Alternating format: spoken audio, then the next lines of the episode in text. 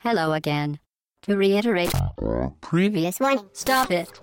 What are you doing? Atomic batteries to power. Turbines to speed. To the Batmobile. Let's go. Au bas gauche droite.fr, le podcast 91. Nous sommes le dimanche 11 mai au matin. Salut, c'est Chine. Heureux de vous accueillir. Salut les gars, salut Hobbs.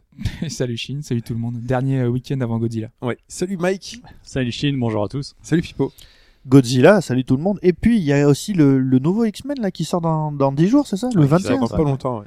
Et alors je sais pas vous, mais moi qui suis vraiment fan des X-Men et en particulier de l'arc Days of Future Past, l'original, quand je vois la bande-annonce du film, j'ai qu'une envie, c'est pas y aller. Ah, moi je suis pas convaincu non plus, je sais pas pourquoi mais... J'ai rien vu du tout, j'irai quand même. Parce J'ai- que voilà. Déjà Quicksilver, moi ça passe pas. Mais... Ah la gueule de ah non, ça Quicksilver. passe pas du tout. Attends, il y a aussi ce Scarlet Witch dans euh, ou pas dans le Hmm. Non, Ah, Scarlet on sait Witch, pas, ça sera- C'est que dans Avengers. ça Ça sera sera dans dans le prochain Avenger. Avenger ça. Bon, c'est pour ça qu'il faut voir Godzilla. Oui, alors là par contre je suis d'accord. Plus, Godzilla le, vachement bien. le Quicksilver sera pas le même que celui Non. des X-Men. hein. Bah non. Alors ça c'est n'importe quoi. Eh, vous savez ce que j'ai vu? J'ai vu un film hier. Personne n'en a jamais parlé. Oblivion. Quel, le jeu de, quel nom d'un jeu vidéo Oui, mais bon, personne n'avait envie de le voir non plus, tu vois. Bah, j'avais pas envie de le voir. Et ben, je l'ai regardé. Mais Et oui, on alors sait que c'est Wally dans le monde. Et ben, euh, c'est bien. Je vois non, c'est pas pas, ce Wally c'est. dans le. Wall-E. Non, rien à voir avec Wally. Mais si. Non, je te jure que est l'intrigue. seul, euh, voilà, et. euh, C'est un robot et il Eh fait ben, des tas. eh ben, détrompe-toi. Regarde-le. Il est pas tout seul. L'intrigue, bah l'intrigue, elle est. Wally non plus, hein. Attendez, eh ben, l'intrigue est beaucoup plus poussée que juste euh, un mec tout seul. Oui. Vraiment. Bah regardez-le et vous voilà, regardez-le et la semaine prochaine. Naturellement, tu, kiffes Tom Cruise ou pas? Euh, Bah ça dépend des films. Ça dépend des films. Je peux pas te dire. Ah que- mais Oblivion c'est le film futuriste. euh, Avec Tom récemment. Cruise. Ah je l'ai vu ouais. Vous l'avez- tu l'as vu? Ouais. Et bah c'est beaucoup, ça va beaucoup plus loin qu'un su- qu'un juste un Wally, Ah ouais, ça va quand même un peu plus loin que ça. ouais. même euh, un peu plus, un peu Ça beaucoup. va jusqu'à Wall F quoi. Non, non, non. Moi j'ai Non, il y a une vraie, intri- une vraie Je l'ai intrigue. trouvé- Il est bien. assez sympa ouais. Ah Je d'accord. m'attendais à une espèce de film d'action à Tom Cruise, euh, genre typique quoi. Ouais. Ça va un peu plus loin que ça quand même. Il se castagne pas à coups de moto. donc, euh, mais- bienvenue pour ce podcast cinéma. Cinéma, ouais. Mais le jeu vidéo, la SF, euh, c'est lié, les films comme ça. le jeu vidéo, le. SM aussi, puisqu'on va parler de choses qui ont sans rapport avec ça. Et donc, euh, oui, oui, donc on est le 11 mai, et le 11 mai, on sait qui est champion de France de football, on sait qui a gagné l'Eurovision. Félicitations. Conchita Wurst, si tu nous écoutes, euh, c'était sympa. On sait qui a gagné The Voice. Euh, ça. Voilà. Si c'était hier soir, on m'a gavé avec ça. Oh.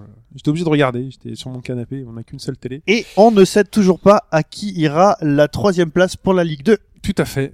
Par contre, on sait que Hobbs a reçu Dark Souls 2. Et ouais. Qu'il y a joué, qui va enfin nous dire ce qu'il en a pensé. Ça fait des mois qu'il l'attend, hein, voilà. Donc euh, ça y est, donc on en profite. Donc on va parler de Dark Souls. Euh, Hobbs nous en parlera. On parlera aussi donc d'actualité puisque c'est un podcast d'actualité. On parlera donc de Pokémon, de figurines en plastique chez Nintendo, planche à billets ou pas? Point d'interrogation. Pipo nous parlera d'un article lu sur Edge.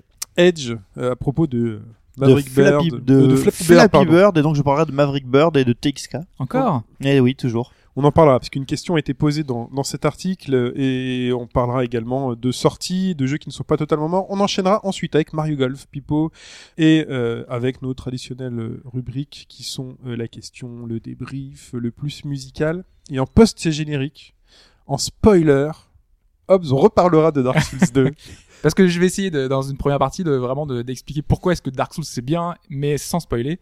Et après, j'expliquerai euh, un petit peu mon avancée, comment est-ce que j'ai vécu le jeu.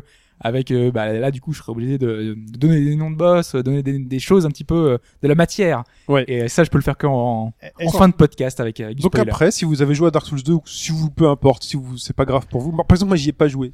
Il va me spoiler, je me suis pas grave. De toute façon, Ouais. l'intérêt n'est pas là, je pense, dans Dark Souls 2. Ah, euh. quand même. De toute façon, les spoils dans Dark Souls, c'est comme dans Games of Thrones. Quoi. À partir du moment où tu sais qui meurt et qui couche avec qui, c'est bon. Quoi. Everybody dies. Et oui, et en plus, on est en pleine saison de Game of Thrones. Eh oui. Ah, c'est bien. hein. Vous suivez là autour Ouais. Ouais. Oui. Vous êtes à jour? Oui. Bon, on continue. On commence euh, par le débrief. Le débrief. Ouais, je pense que Pipo euh, voulait commencer par un petit aparté sur le Oui. dernier Alors, podcast euh, thématique. sur le un dernier truc, podcast euh, qui t'est revenu en tête. J'étais ouais, j'étais pas là la, la semaine dernière pour le podcast et en fait, et je me suis aperçu euh, de façon euh, absolument scandaleuse pour moi, scandaleuse pour vous, et Alors, scandaleuse pour la France. La thématique, c'était euh, le podcast sur l'héritage. C'est l'héritage, l'héritage, voilà, Sur les classiques. l'héritage des classiques. Et je me suis aperçu qu'il y avait un un remake, c'est grosso modo un remake dont on n'a pas du tout parlé et qui pourtant euh, a un peu lancé, je dirais, euh, la machine sur laquelle il était et puis qui a euh, posé, je dirais, les, les bases des jeux, du type de jeu euh, de qu'il est. Et donc en fait, ce remake, et on pouvait pas forcément le Il va pas le savoir. dire. Il va pas le dire, le le. Le suspense est C'est le nombre de virgules dans dans ce truc. En version, euh, en version occidentale, c'est parce qu'en version occidentale, il s'appelle Super Castlevania 4. Ouais. Tout le monde l'a fait sur Super Nintendo. Si vous l'avez pas fait, bah éteignez, allez le faire. Hein. Je veux dire, c'est pas la peine que vous nous écoutiez. Enfin, éteignez. Bah, attends, je vais couper mon micro. Super Castlevania 4, donc qui en version japonaise s'appelle bah, juste Castel, enfin Akumajo Dracula quoi, donc euh, Castlevania quoi, Mhm. tout court. Et euh, Non, mais qui- sur Super Nintendo, tous les jeux sont super. Oui. Enfin, oui, voilà. mais c'est super, mais il s'appelle Super Castlevania 4. Donc ce qui veut dire que en Europe, en Occident, on s'est dit, eh les mecs, c'est la suite du 3, alors que c'est pas du tout la suite du 3, c'est un remake du premier. Et euh, voilà, c'est un remake du premier qui apporte un nombre incalculable de choses, à commencer par une jouabilité souple, la possibilité euh, de taper euh, dans huit directions quand tu sautes et dans moins quand tu es assis, de faire tourner ton, de faire tourner ton fouet. qui a- Je sais Patrick Sébastien en tête. Ah ouais? Pourquoi est-ce que tu fais tourner les serviettes? Ouais, Eh, voilà. Tu fais tourner, Tourner les serviettes. fouets. voilà, c'est. Et euh, voilà, et puis euh, Castlevania 4, quand il est sorti, pour, pour plein de gens, je pense que ça a été une claque, mais monumentale, avec euh, les musiques, enfin la, la puce Nintendo poussée à son max. Tous les effets, Voilà. les déformations. le- tous les, tous les effets, et surtout, là, pour le coup, c'est un remake avec des effets. En effet, il y a une remasterisation HD pour l'époque, on va dire, mais il n'y a aucun effet qui n'est gratuit. Tout ce qui a été ajouté dans le jeu sert le gameplay, le propos, et sert, de manière générale, l'héritage de la saga Castlevania. Quoi. Et pourquoi on a pourquoi j'y ai pas pensé quoi? Je sais pas. Je, je devais être bourré ce jour-là Et Lord of Shadow en tête. J'avais Lords of Shadow en tête et envie de vomir, donc du coup, euh, j'ai malheureusement. On a parlé d'un. Castlevania. Oui, Ouais. on a On en parlé. On en a parlé. donc. On en a parlé, mais voilà. T'aurais- pu tilter à ce, à ce moment-là. Tant pis pour toi. D'ailleurs- on aurait pu parler de Trian Odyssey aussi, qui est en remake. Là, le dernier épisode qui est sorti, Oui. c'est un remake du premier. Mais là, j'ai pas de. Enfin, je veux dire. Voilà, mais a- Etrian ça apporte pas grand chose. Non, mais j'ai pas de, j'ai pas de recul sur le truc, Ouais. quoi. Alors, le seul truc que je peux dire, c'est que si vous n'avez pas fait Castlevania 4, que vous avez une Wii U et que vous en avez ras-le-bol qu'elle prenne la poussière et que vous n'avez pas envie de faire Child of Light, pre- à la limite, prenez le, prenez sur la Virtual Console parce que là, pour le coup, euh, pixel perfect, vous pouvez y jouer dans le gamepad, euh, faites-vous plaisir. Elle sort quand la Retro N5 C'est pas, c'est pas censé sortir bientôt ce truc-là? C'est pas déjà sorti. C'était pas avril ou. Ah, faut que je regarde sur le net si c'est sorti. Donc c'était quoi? C'était Famicom, Super Famicom, Mega Drive, Mega Drive, Game Boy, Game Boy Advance, aussi, ouais. Euh, ouais, c'est vrai que c'est tout. C'est déjà pas mal. Ouais. Oh, on continue. euh, J'ai reçu un débrief. Alors je sais pas pourquoi. euh, Alors c'est Kairman par mail euh, en répondant au quiz musical qui me qui me reprend sur Tekken. Mais je crois qu'on n'a pas trop parlé de Tekken la semaine dernière. On en a parlé dans le. Je pense quand on parlait de Ace Attorney versus Professor Layton. Ouais. Où on avait fait un peu le le, le comparo avec euh, qui était le Ouais. mieux entre Street Fighter et Cross Tekken en fonction du nom. Et il en profite pour nous rappeler que Tekken euh, c'est juste la franchise baston la plus vendue de tous les temps. Donc, faut pas se moquer de Tekken. Et ça prouve bien que les gens n'y comprennent rien. voilà. donc Non, mais 43 millions, 43 millions de ventes pour la licence Tekken et c'est euh, très joué en Corée et au Japon. Mais je suis pas sûr, on en a même pas parlé de Tekken dans cet exemple-là. On avait pris Capcom et SNK. Ouais, c'était même Capcom Ouais. SNK. Ouais. D'ailleurs, justement, on a eu un autre commentaire de, de Tulkas euh, Ouais. à ce moment-là, qui nous avait parlé, parce qu'on parlait de professeur euh, Layton versus Phoenix Wright. Euh, et comme Fudge avait trouvé que voilà, le jeu penchait plus d'un côté, donc c'était le côté de Layton, on avait plaisanté en disant que le L5 euh, avait pris le dessus sur euh, Capcom. Et donc, comme les jeux Capcom versus SNK, il y en avait l'un qui prenait euh, plus que l'autre. Et ben, donc, euh, lui, il est venu, euh, euh, Tulkas, faire une objection. Il nous a rapporté une pièce, euh, voilà, au, Au dossier. au dossier, euh, il nous a dit que Shu Takumi en personne, donc Shu Takumi c'est le créateur de la série Ace Attorney, a travaillé sur le jeu et a été un peu le garant de l'esprit de la série. Euh, Plus que ça, car euh, on avait parlé de Dual Destinies. Il n'avait pas participé du tout à Dual Destinies parce que le développement était en même temps et il avait privilégié le crossover. Donc euh, il a pris soin du crossover et donc il a apporté ben voilà sa, sa pierre à l'édifice pour euh, Et Dual Pour faire un bon jeu, est quoi. bien et celui-là est moins bien. Donc, euh, Voilà. tirez la conclusion que vous voulez. Très bien. toujours pas vraiment la conclusion qu'on veut, mais bon. Euh, après, on avait euh, Super Snow qui revient sur notre observation sur la next gen, donc, Super euh, Snow. sur la PlayStation 4 et la Xbox One, et euh, il pointe du doigt le fait que sur cette génération, c'est aussi celle de la 4K. Lui, il a pu jouer à Forza et à Rise sur télé 4K, et je vais le citer, hein, il a ramassé sa mâchoire. Ouais, alors Vraiment. Je voudrais nuancer si je peux, si je peux me permettre, c'est que euh, une télé 4K, d'accord, mais si tu ne diffuses pas en 4K, euh, je demande à voir la différence. quoi. Ben, Parce qu'on sait, on, lui, sait- on sait que les PS4 ont été annoncés. Enfin, la Xbox One, je ne sais plus, mais la PS4, je crois, peut diffuser de la 4K. Ouais. Le jour où on aura un jeu en 4K, c'est dans 10 ans. Non, mais graphiquement, déjà, la- tu vois le- le- le- la différence. Il y a peut-être un upscale qui se fait en sortie, mais euh, si tu diffuses pas une source euh, pour exploiter cette 4K, Ah non, mais complètement. Mais le jour parce où que on la télé, à le parce faire, que après la télé sûr. 4K peut être une super télé avec pas la euh, quoi. technologie LED, OLED, tout ce que tu veux. euh, Mais si tu envoies une VHS dessus, bah ça reste une VHS. Quoi. Voilà, c'est ça. Alors je mets pas en doute ce qu'il a vu, ça doit être vraiment sympa si la télé est bien exploitée, mais ça reste une source euh, simple de, de console actuelle. Tout à fait. En tout cas, moi, ça m'a rappelé Donc, un. C'est à nuancer quoi, mais, euh, Oui, je, oui, non, mais je comprends tout à fait. mais, oui, oui, bien sûr. Mais bon, en- au final, le résultat est quand même probant. Et moi, ça m'a un peu rappelé euh, ce qu'on avait fait avec euh, la 360 et nos PS3 sur le début de génération. Et les gens qui avaient encore des TV catholiques, qui, ré- qui jouaient à leur jeu euh, PS3 360 sur une TV catholique pendant longtemps. C'était pas cool. Et des gens euh, se plaignaient parce que c'était flou, parce que les textes étaient trop petits, on pouvait pas les lire. C'est Oui. vrai. Il y avait vraiment beaucoup de gens qui disaient ça et ça apporte pas grand chose. Pourquoi est-ce qu'on passerait en HD euh, Et quand tu jouais sur une télé HD, bah tu voyais tout de suite la différence. C'était c'était tellement incroyable euh, le- cette- ce changement-là. Donc peut-être que ce changement de paradigme, tu vois, il, il s'adressait à toi, Chine, sur le fait que tu disais, bah voilà, il n'y a pas vraiment de différence. Peut-être que si tu avais une télé 4K, bah tu la verrais cette différence. Ouais, mais Ouais, mais, moi je, je reste ah, mais je reviens vraiment sur ouais, la mais je de vais Mike. revenir sur ce que j'ai dit alors, Mm, mm. parce que euh, là, là, si tu pars, En euh, plus, moi, j'ai pas dit qu'il n'y a pas de différence. hein. Non, t'avais dit que euh, euh, qu'il y avait, c'était pas, enfin pour l'instant, tu vois, tu voyais pas le coup d'investir dans un truc parce que t'as- t'as pas l'effet waouh. Et l'effet waouh, tu l'aurais eu si t'avais une télé 4K. Non, je l'aurais eu s'il y avait, euh, là, je, je l'aurais eu s'il y avait eu un vrai jeu next-gen qui était sorti dès le début. Bah Forza 5.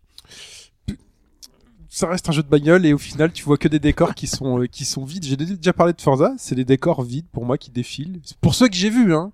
Les voitures sont belles, hein, quand t'es en gros plan et tout, quand on t'annonce la voiture, tu vois les dégâts, c'est sais que génial. les circuits sont reproduits à l'identique. Oui, bah, Et ils sont vides parce qu'ils sont vides. Les Bah. circuits, euh, c'est comme ça. hein. bah oui, bah. Puis en plus, t'as pas vu les circuits qui ont été ajoutés avec euh, dans la dans la ville, avec euh, le, pas mal de monde dans les, Mm. dans les trucs.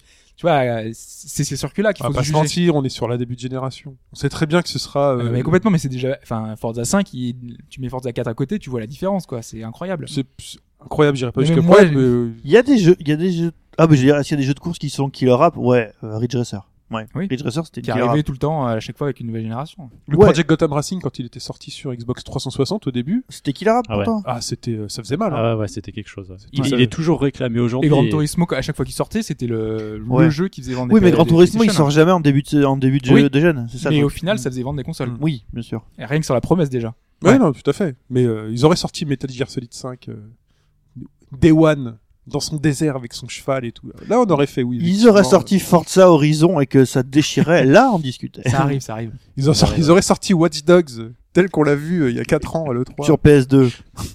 Sur Là, ça faisait mal. Bon, maintenant. Bon, ensuite, Et ben ensuite, on va passer à la question. la question. Euh, alors la question c'est moi. Et euh, les dernières, les deux dernières questions que j'ai faites, Mike a toujours trouvé la bonne réponse. Donc déjà bravo Mike. Et euh, ça m'a un peu vexé, donc je me suis dit ce, ce coup-ci je fais une vraie question de bâtard, rien à Ah, je le sens pas. Là, tu penses pas à moi là quand tu dis ça. Si c'est je la trouve celle-là. Ah oui, c'est une alors question sur la ColecoVision. pas du tout.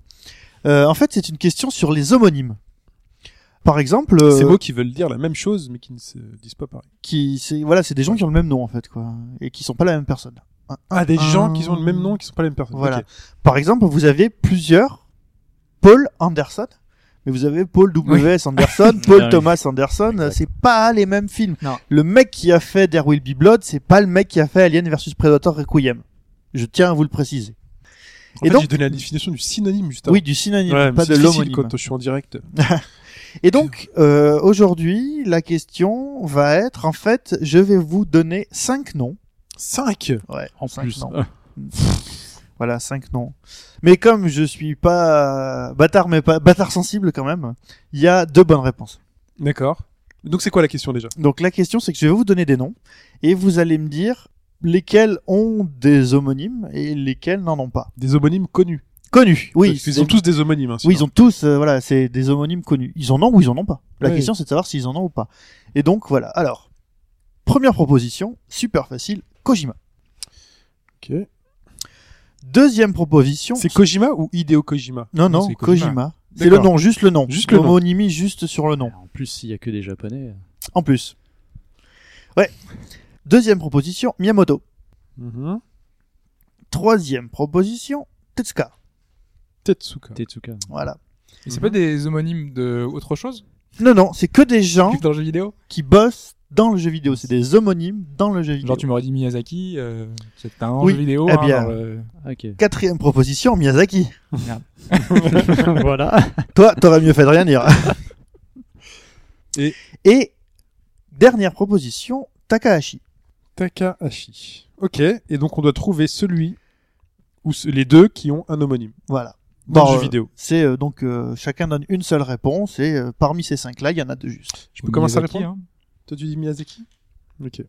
Euh, Hobbs, Miyazaki. Moi je dis Kojima. Parce que j'ai l'impression d'avoir déjà lu un truc autour de Kojima. Tu dis qu'il n'a pas d'homonyme? Moi je dis qu'il en a Ah, un. c'est ceux qui n'ont pas nom C'est ceux qui n'ont pas d'homonyme. Je veux ceux qui n'ont Ah, pas d'homonyme. Ceux qui n'ont pas d'homonyme. Oui, oui, oui. Alors attends, je le maintiens quand même. Machine, tu peux répéter, il y avait Kojima. Kojima, Miyamoto, Tetsuka, Miyazaki, Takahashi. Euh, il faut trouver ceux qui n'ont pas d'homonyme. Ceux qui n'ont pas d'homonyme, tout à fait. Ouh là là, Miyamoto. D'accord. Miyamoto pour Shin, alors. Allez, Euh, Tetsuka. Ok. très bien. C'était court pour une fois. Je n'aime pas cette question, mais on va en profiter pour, euh, pour passer à un truc aussi dur que cette question. Dark Souls, très cher. Hop.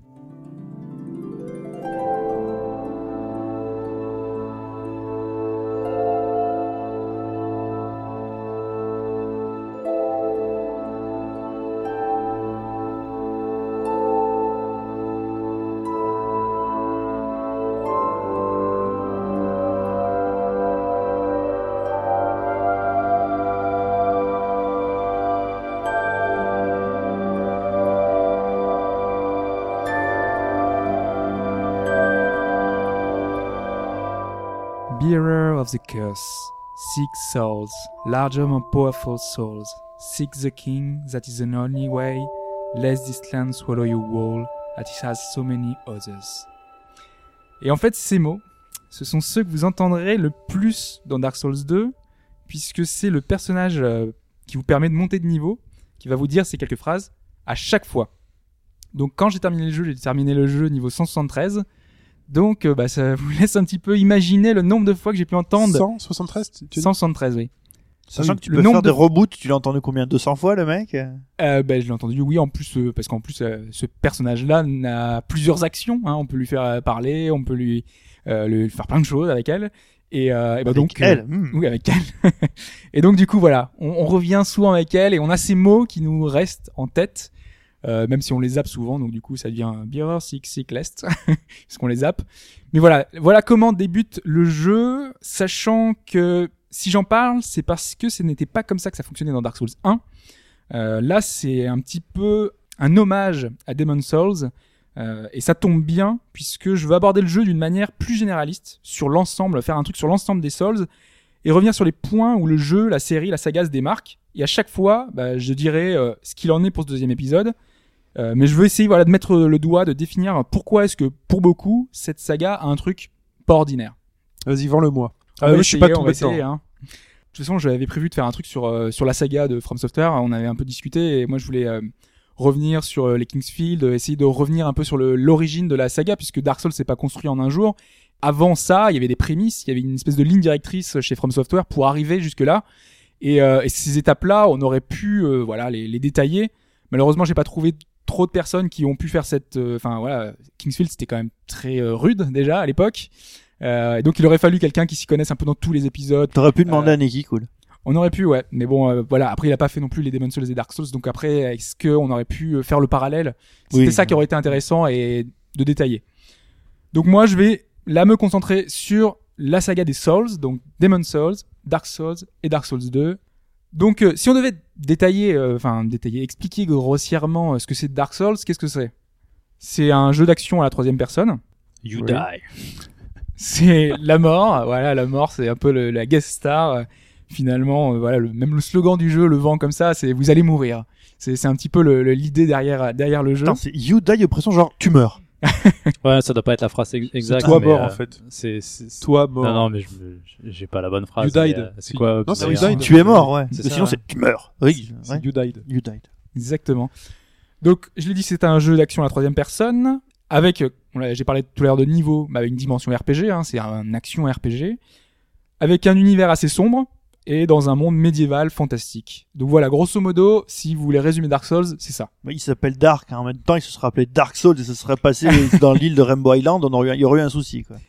Euh, Justement, on va y venir après, mais euh, Demon's Souls, c'était un titre un petit peu qu'on peut décrire fantastique, horrifique, médiéval, horrifique, alors que celui-ci est plus dans le, la dark fantasy. On est plus dans quelque chose euh, avec euh, des loups, avec un truc beaucoup plus proche de l'Occident, alors que l'autre était plus dans la vision d'horreur. C'est justement ce qui va provoquer le clivage aujourd'hui euh, pour le prochain Entre jeu les démons et les dark. entre les démons et les dark, c'est qu'il y en a un qui va aller plus vers quelque chose d'horrifique et l'autre qui va aller quelque chose de plus fantastique, euh, avec vraiment euh, une vision euh, de dragon, de, de quelque chose plus, un peu plus édulcoré finalement, euh, de plus accessible à- au grand public. Bah, voilà, tout ça c'est très bien. On a parlé un peu des, de, de, de grosso modo comment ça fonctionnait, mais moi je vais quand même rentrer un peu plus dans les détails. Le premier truc qu'on voit dans le jeu, bah, forcément, ce sont les graphismes.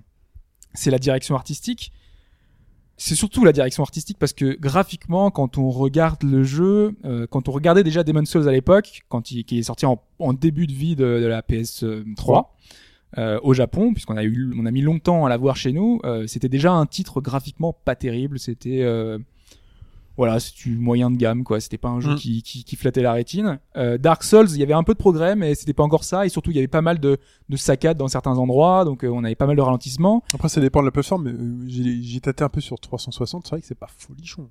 Ouais, non, c'est pas Ah, graphiquement. techniquement, il y, a- il y a pas mal de soucis. Bon, Mm. graphiquement, c'est euh, ça, ça se discute, mais c'est vrai que techniquement, Bah, les textures sont pas forcément terribles. Ah non, Il y c'est a vrai que des, c'est pas- des de copier-coller. euh, Il y a des les, les synchro labiales sont pas, enfin, sont pas faites. euh, Il y a, il y a plein de petites choses, voilà, qui, qui font que ça que ça pêche. Oh, les synchro labiales, une fois que t'as joué à Final Fantasy X, euh, il peut plus rien t'arriver, quoi. Mais voilà, mais c'est pas la folie. Et Dark Souls 2, c'est un peu mieux, mais pour un jeu de fin de génération, c'est pas encore non plus euh, le truc euh, Même sur fantastique. PC Alors sur PC, euh, ils ont fait des efforts. Graphiquement, c'est c'est mieux. Euh, tout, enfin rien, rien que le gain de la résolution, parce que du coup, on peut Oui. jouer en une résolution plus élevée. Le jeu rend mieux. Mhm. Maintenant, ça corrige pas le problème des textures. Ils ont pas remodélisé, ils ont Ouais, pas rajouté des sur choses. PC, euh, c'est juste une version plus fine des versions console. Voilà. Le jeu est quand même pas joli et on est encore plus loin de ce qui avait été présenté au tout début, en fait. C'est ça. En fait, il y a c'est un, ça qui un downgrade graphique. dommage, euh, mm.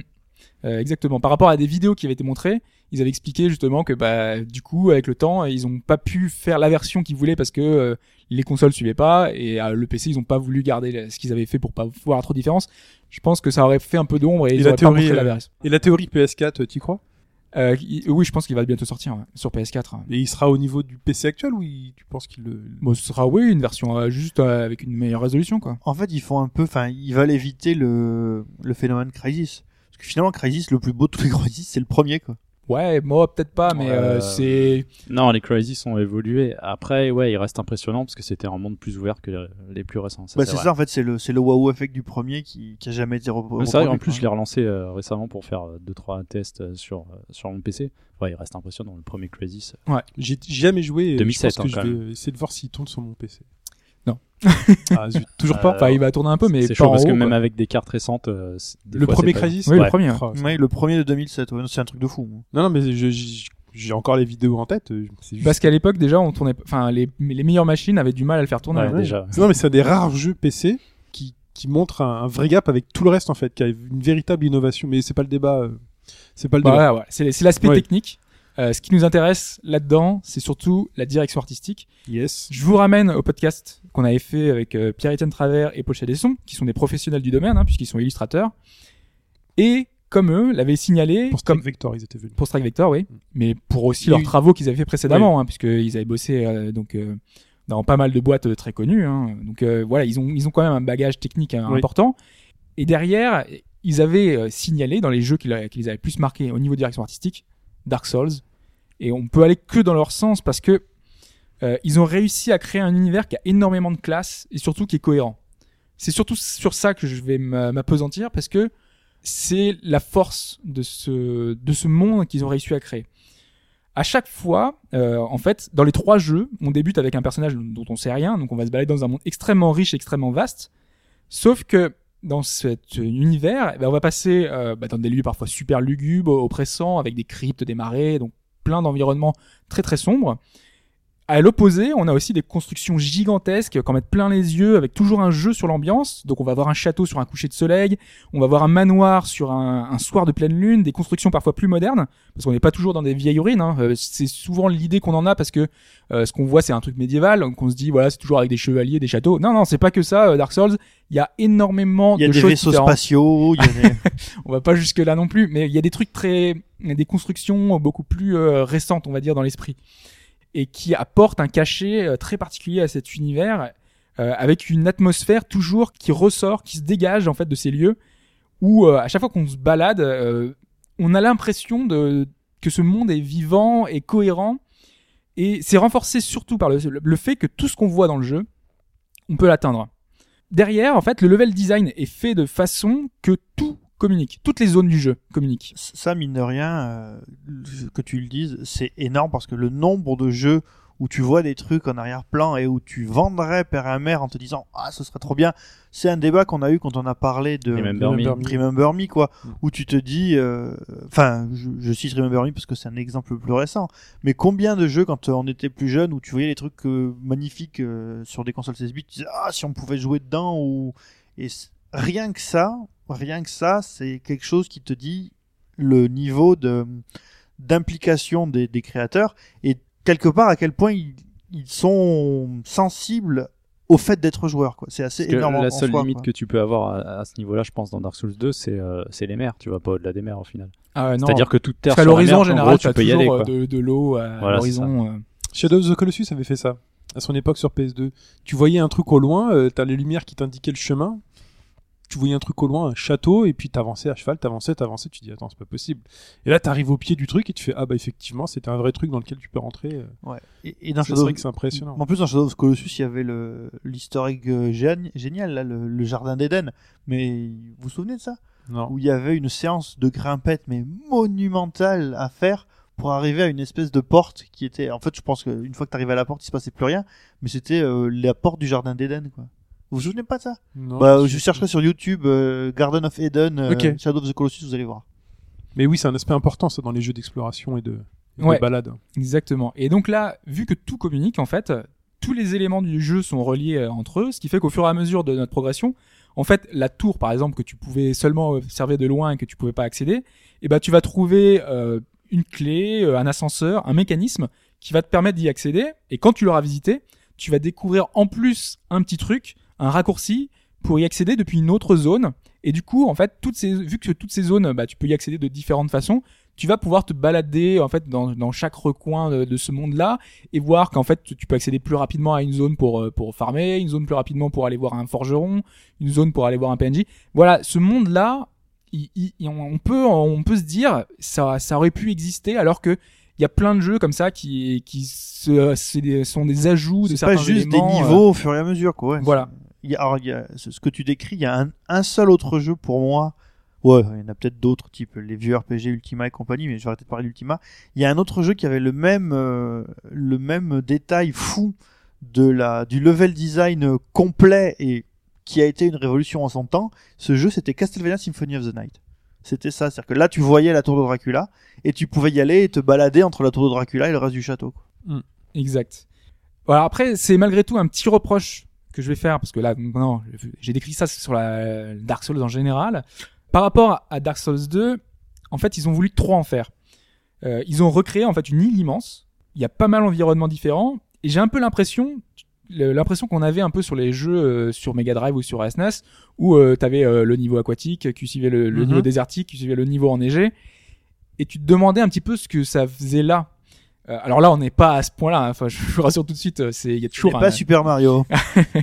Non, mais des fois, on a on a un peu cette impression. euh, tu te dis, mais comment est-ce qu'on fait la transition entre ces deux mondes-là? Et vu qu'il y a vraiment énormément de zones différentes, ils ont en fait, ils auraient dû se, bah, à mon avis en tout cas, ils auraient dû se concentrer sur quatre ou cinq zones au lieu d'en faire 10 ou 15 comme dans Dark Souls 1 qui avait beaucoup moins de zones mais qui avait du coup une force beaucoup plus euh, il y avait une plus de cohérence tout simplement donc donc voilà moi je- il y a ce petit bémol sur sur ça sur le level design dans celui-là qui du coup fait en fait tout est en longueur et, euh, et le problème qui découle de ça c'est que ils ont été obligés vu qu'on parcourt de, de très longues distances euh, d'imposer la téléportation dès le début du jeu Euh, Quand tu dis tout est en longueur, en fait, les zones sont pas reliées entre elles.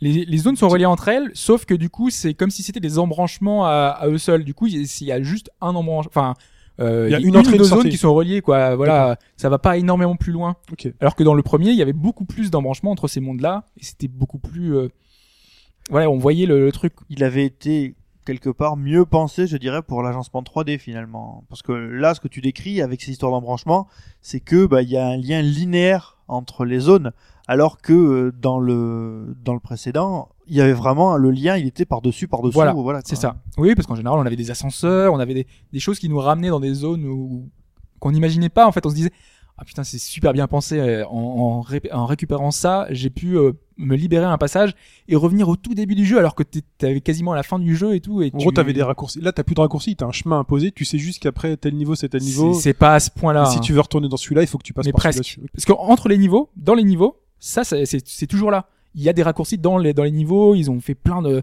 Il y a un level design qui est super bien pensé dans une zone. D'accord. Par contre, entre les zones, c'est beaucoup moins le cas.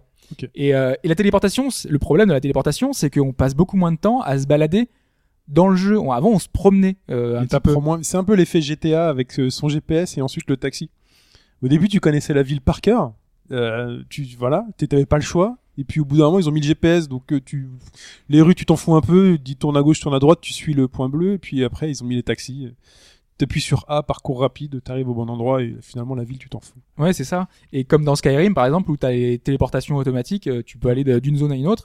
Alors qu'avant, bah, tu te baladais, tu peux avoir un événement aléatoire. En fait, tu, ce monde-là, t'as envie de le découvrir un petit Ouais. peu. D'ailleurs, d'ailleurs, la téléportation de Dark Souls, elle fonctionne de la même façon.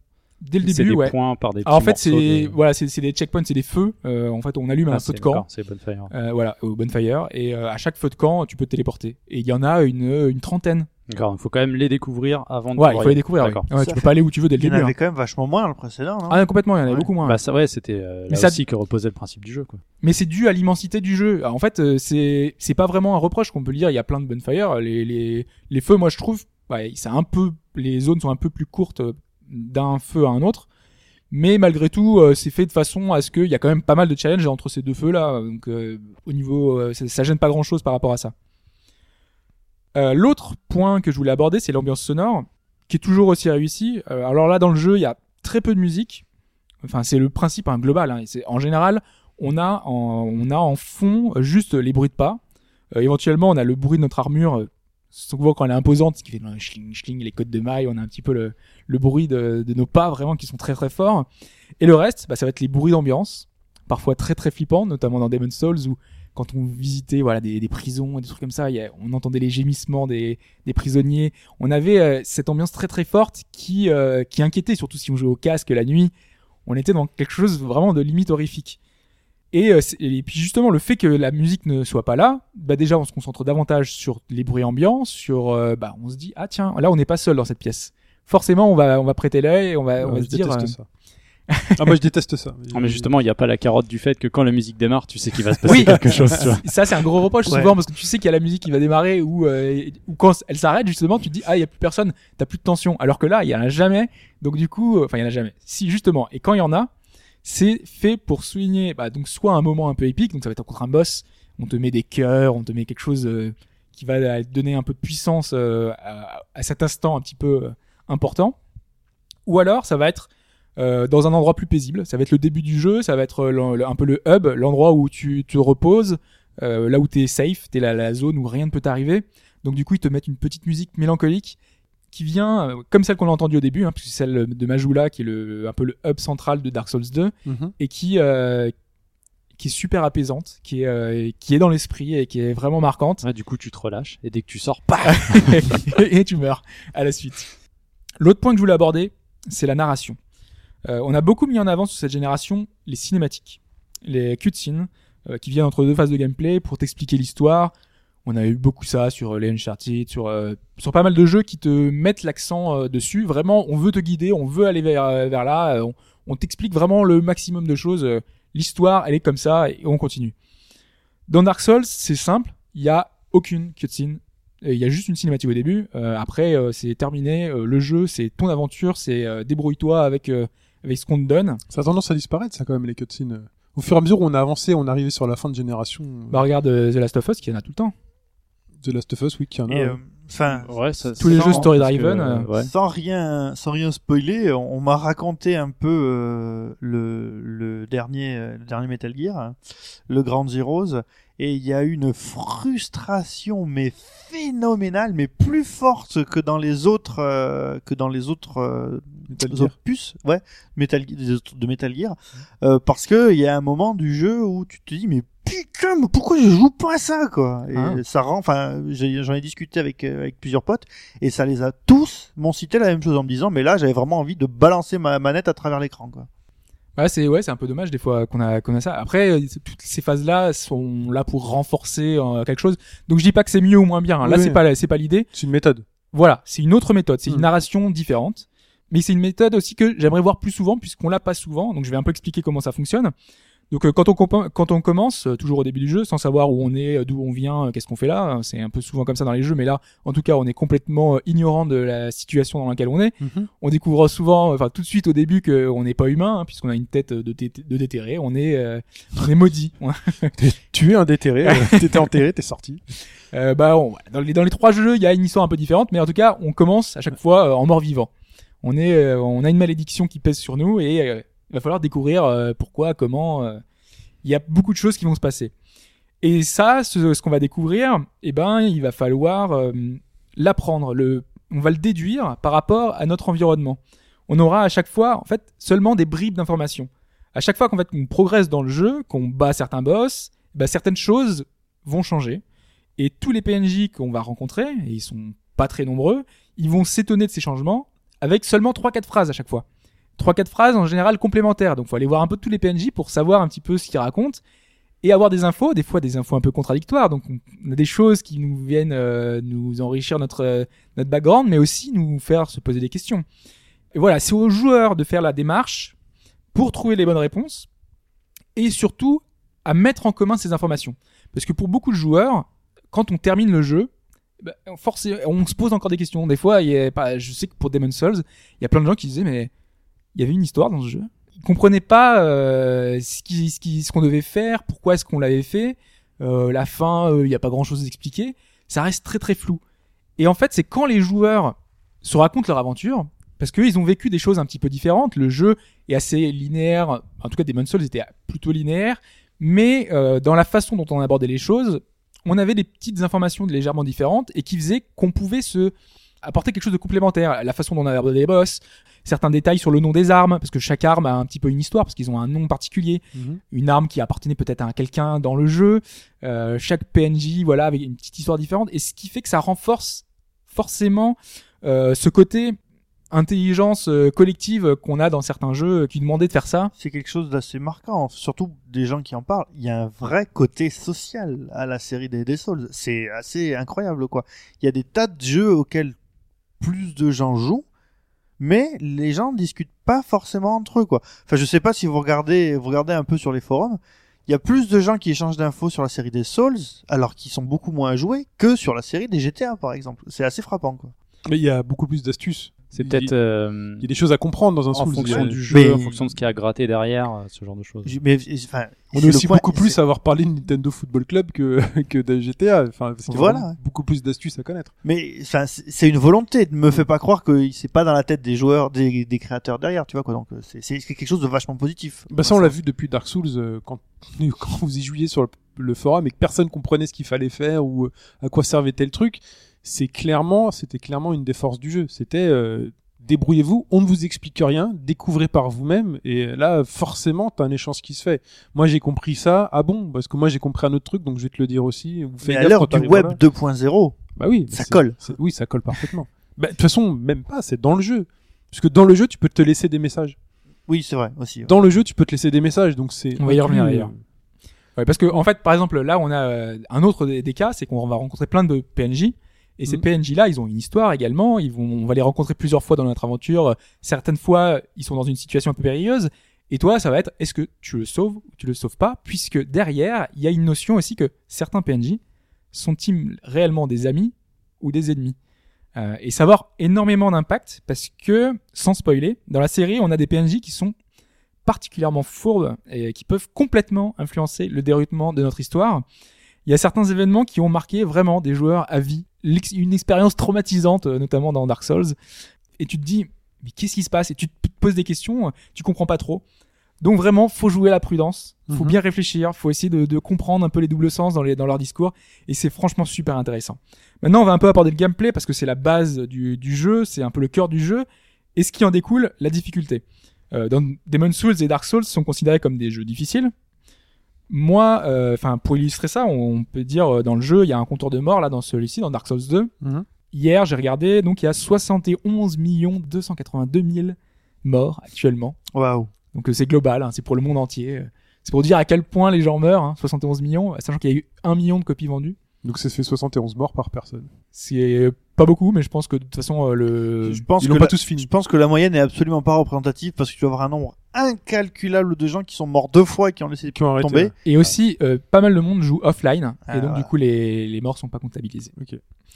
Mais quand même, à ceux qui disent que le jeu est difficile, moi je leur dirais que ces jeux sont pas difficiles, mais en fait exigeants, et ce qui est totalement différent. Tout à fait. On l'a dit très souvent, parce qu'en fait, le gameplay ne laisse pas la place au hasard, et jamais ce sera la faute à la manette. Jamais. C'est ce, que je réponds aussi quand, euh, quand je parle de Monster Hunter, donc ouais. Je suis C'est d'accord avec exactement ça. ça. Mais, mais là, en fait, la mort est intégrée dans, dans ce jeu. Euh, elle fait partie intégrante de ce qu'on doit vivre. C'est-à-dire qu'on peut pas faire le jeu sans mourir. Enfin, certains euh, euh, top players peut-être pourront le faire, mais c'est pas le but. Le but, c'est véritablement de mourir. Mourir est un des objectifs des développeurs. Ah, L'idée, c'est euh, de, ne pas mourir, de mourir Oui. le moins possible. Ouais, Et- Est-ce que tu passes pas consciencieusement à, à côté de certains trucs si tu meurs jamais Euh, c'est une bonne question, mais je ne crois pas. Je pense Non, que... parce que quand tu meurs, tu perds des trucs. Oui, tu, c'est une mort punitive. oui. Ouais, voilà, c'est ça. Donc, Enfin, euh, bah, en tout cas, dans l'idée du gameplay, Hmm. euh, on a les gros, en gros, les actions qu'on a, c'est un coup faible, un coup fort, une touche pour se protéger, une autre pour utiliser un objet, un pour verrouiller l'adversaire et une autre pour courir. Donc, grosso modo, on a ça. Toutes ces actions-là ont des alternatives ou des combinaisons. Euh, si tu t'appuies par exemple sur le bouton de garde au moment où l'ennemi te fait un coup, tu vas riposter. Euh, si tu fais une attaque dans son dos, tu vas le backstab, donc tu vas lui enlever presque la moitié de sa vie. Euh, si tu fais des combinaisons de touches, tu peux faire un coup sauté, un coup plongeant, un coup sprinté, tu peux pousser l'adversaire. Il y a énormément de choses, c'est très riche, c'est un système de combat qui est, plutôt intéressant. Mais tout ça, ça va demander pas mal d'apprentissage. C'est un jeu, plus tu vas jouer, plus tu vas maîtriser un petit peu le gameplay, et il va falloir du temps pour le maîtriser. Sachant que toutes ces actions sont différentes et vont demander un timing différent suivant l'arme que l'on a, et ça c'est très très important. Parce que pour le coup, suivant l'arme que tu, que tu as, comme dans Monster Hunter, ça va totalement changer ton ce que tu expérience. décris, c'est exactement la même chose en fait. Parce qu'en Même fait, si c'est pas présenté de la Ouais. même façon. parce que chaque arme, c'est pas un skin. Euh, entre, euh, on va avoir euh, par exemple euh, une rapière, c'est l'épée de Raphaël dans Soul Calibur, hein, c'est Mhm, une classe. pointe, voilà, super classe. Ton personnage, en fait, il va donner des petits coups rapides, et s'il fait un coup puissant, il va donner un coup d'estoc assez euh, avec une longue portée, et donc il va allonger le bras pour pour euh, pour tirer loin. Euh, alors qu'avec une Claymore, qui est une arme un peu plus euh, un peu plus imposante, mais qui reste une, une Beaucoup épée, plus. C'est une, épée à, à deux mains, une Clément. oh, elle peut se jouer à une main. Ah oui. C'est moi, c'est la- l'arme que j'utilise, et elle se joue à une main. Et euh, Ça doit être hyper lent, non? Non, elle a, en fait, il y a mi-chemin. Il y a une épée, des épées, qui, euh, les espadons, qui sont euh, genre l'épée berserk, quoi, tu vois, qui, D'accord, beaucoup plus, ouais, euh, qui se portent sur Des l'épaule. et qui- quoi. ouais. voilà. Donc, euh, qui, elles, pour le coup, sont très lentes. Euh, la Clémore, elle est entre les deux, donc euh, les moyennes. Mais surtout, au lieu de faire un coup euh, des stocks, elle va faire un coup circulaire. Mhm. Donc, au lieu de donner un coup, euh, voilà, qui va porter loin, elle va coûter un coup où tu pourras avoir plusieurs ennemis en même temps. Et donc, chaque arme va te faire une approche différente pour chaque euh, chaque monstre, chaque euh, voilà, c'est un feeling qui, euh, voilà, même euh, la masse, par exemple, tu vas être très très lent, euh, tu vas donner des coups juste euh, droit et vers le bas. Donc, euh, il y a des certains ennemis, par exemple, avec ma Clémore, vu que je donne des coups un peu circulaires, je touche pas ceux qui sont au ras du sol. Du coup, je suis obligé de changer d'arme pour pouvoir switcher. Enfin, vous voyez, il y a un feeling différent suivant les, les armes et qui est vraiment très sympa et qui fait que chacun joue avec son arme préférée, sachant qu'il y en a des, des- une cinquantaine hein, d'armes Est-ce qu'il différentes. existe des armes pour débutants qui permettent de frapper, je dirais, dans toutes les directions sans avoir à changer? Non. Non, d'accord. Surtout qu'il y a un truc que j'ai vu qui a l'air vachement euh, important dans cette tactique, tu peux peut-être en parler juste là, c'est cette fameuse barre de stamina qui baisse, qui quand tu donnes un coup euh, fait baisser ta barre de stamina, euh, euh, donc d'endurance en fonction Exactement. du poids de l'arme et tout, qui fait que si jamais bah, tu donnes deux coups dans le vent et que tu dois éviter, si t'as plus de barre de stamina, bah, tu je pourras crois plus utiliser ton bouclier. tu peux plus utiliser, tu peux plus rien faire. tu ça- peux pas courir. Ça euh, va plus loin que ça, ouais, puisque c'est la course, c'est l'esquive, c'est toutes tes actions ça. en fait. Donc ça c'est au Et vu que le jeu stratégie. est, est beaucoup basé en fait sur l'esquive, sur le une espèce de danse qui se met en route quand on est contre un adversaire, il va falloir euh, essayer de, de gérer avec les roulades, euh, essayer de tourner autour de l'adversaire pour trouver euh, quand est-ce qu'il va ouvrir sa garde. il y a un, un espèce de jeu qui se met en place et pour euh, et pour faire ça, eh ben on a besoin de stamina. On a besoin de la pas la gaspiller. Donc Et j'imagine, j'imagine que quand tu maîtrises bien ton perso, tu sais qu'avec une barre de stamina pleine, euh, Tu sais combien de coups tu vas donner. voilà. Tu sais. j'ai euh, le droit à deux coups, une esquive. Donc, Voilà. euh, Et contre un autre joueur, Ouais. puisqu'il y aura une dimension PvP, on va le venir, Mm. euh, c'est très très important de connaître un peu son, son moveset, euh, ses, ses combinaisons, ses compétences par cœur. d'accord. Vu que hum, euh, on a voilà, on a de la magie, on a la, enfin, la pyromancie, on a les sorts, on a les, la, la foi, voilà, il y a beaucoup de choses et qui font que on peut avoir une approche différente en fonction aussi euh, bah, des boss qui sont très importants parce que c'est un peu le, le gros du jeu. Les joueurs, euh, voilà, vont avoir un, un avantage. Les joueurs rapides vont avoir un avantage parce que voilà, ils peuvent contourner les ennemis, ils peuvent jouer avec lui. Euh, les, les les boss qui sont un peu plus euh, rapides, eux, bah, il va falloir euh, bien gérer son bouclier. Voilà, il y a beaucoup de choses à gérer. Et tout ça, bah, dans Dark Souls 2, ça n'a pas changé. C'est exactement la même, la même formule. Ce qui a changé, c'est nous. C'est ce qu'on disait tout à l'heure avec, euh, avec Mike. Nous, enfin, moi, j'avais beaucoup joué aux deux premiers. Donc, du coup, quand j'ai, et quand j'ai repris en main ce jeu-là, bah, le jeu m'a paru beaucoup plus facile parce que je connaissais déjà tout. Euh, je connaissais, en plus, j'ai pris une clé mort, donc je me suis faci- facilité la tâche. Je savais comment ça se jouait. Donc, euh, Hmm. j'avais mes, mes repères. Je savais comment, j'étais un joueur aguerri et donc je savais comment pouvoir jouer. Et la- l'approche m'a paru un peu plus facile. Maintenant, ils ont euh, pas beaucoup fait d'efforts sur l'approche des combats parce que derrière ils ont pas innové vraiment les boss. C'est un peu pas mal de, de ressusciter parce que euh, derrière euh, ils ont un peu les mêmes patterns. Ils ont un peu on- quand c'est un ennemi lent tu vas continuer à essayer de le contourner.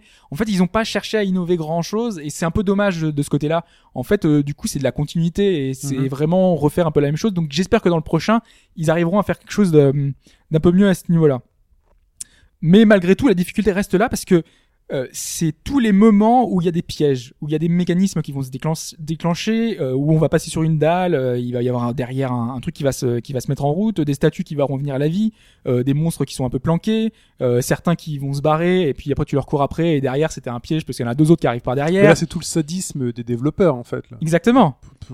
Mais tout ça, t'as des indices. Tu peux ne pas te faire prendre parce que la dalle qui, qui était piégée, elle dépasse du sol.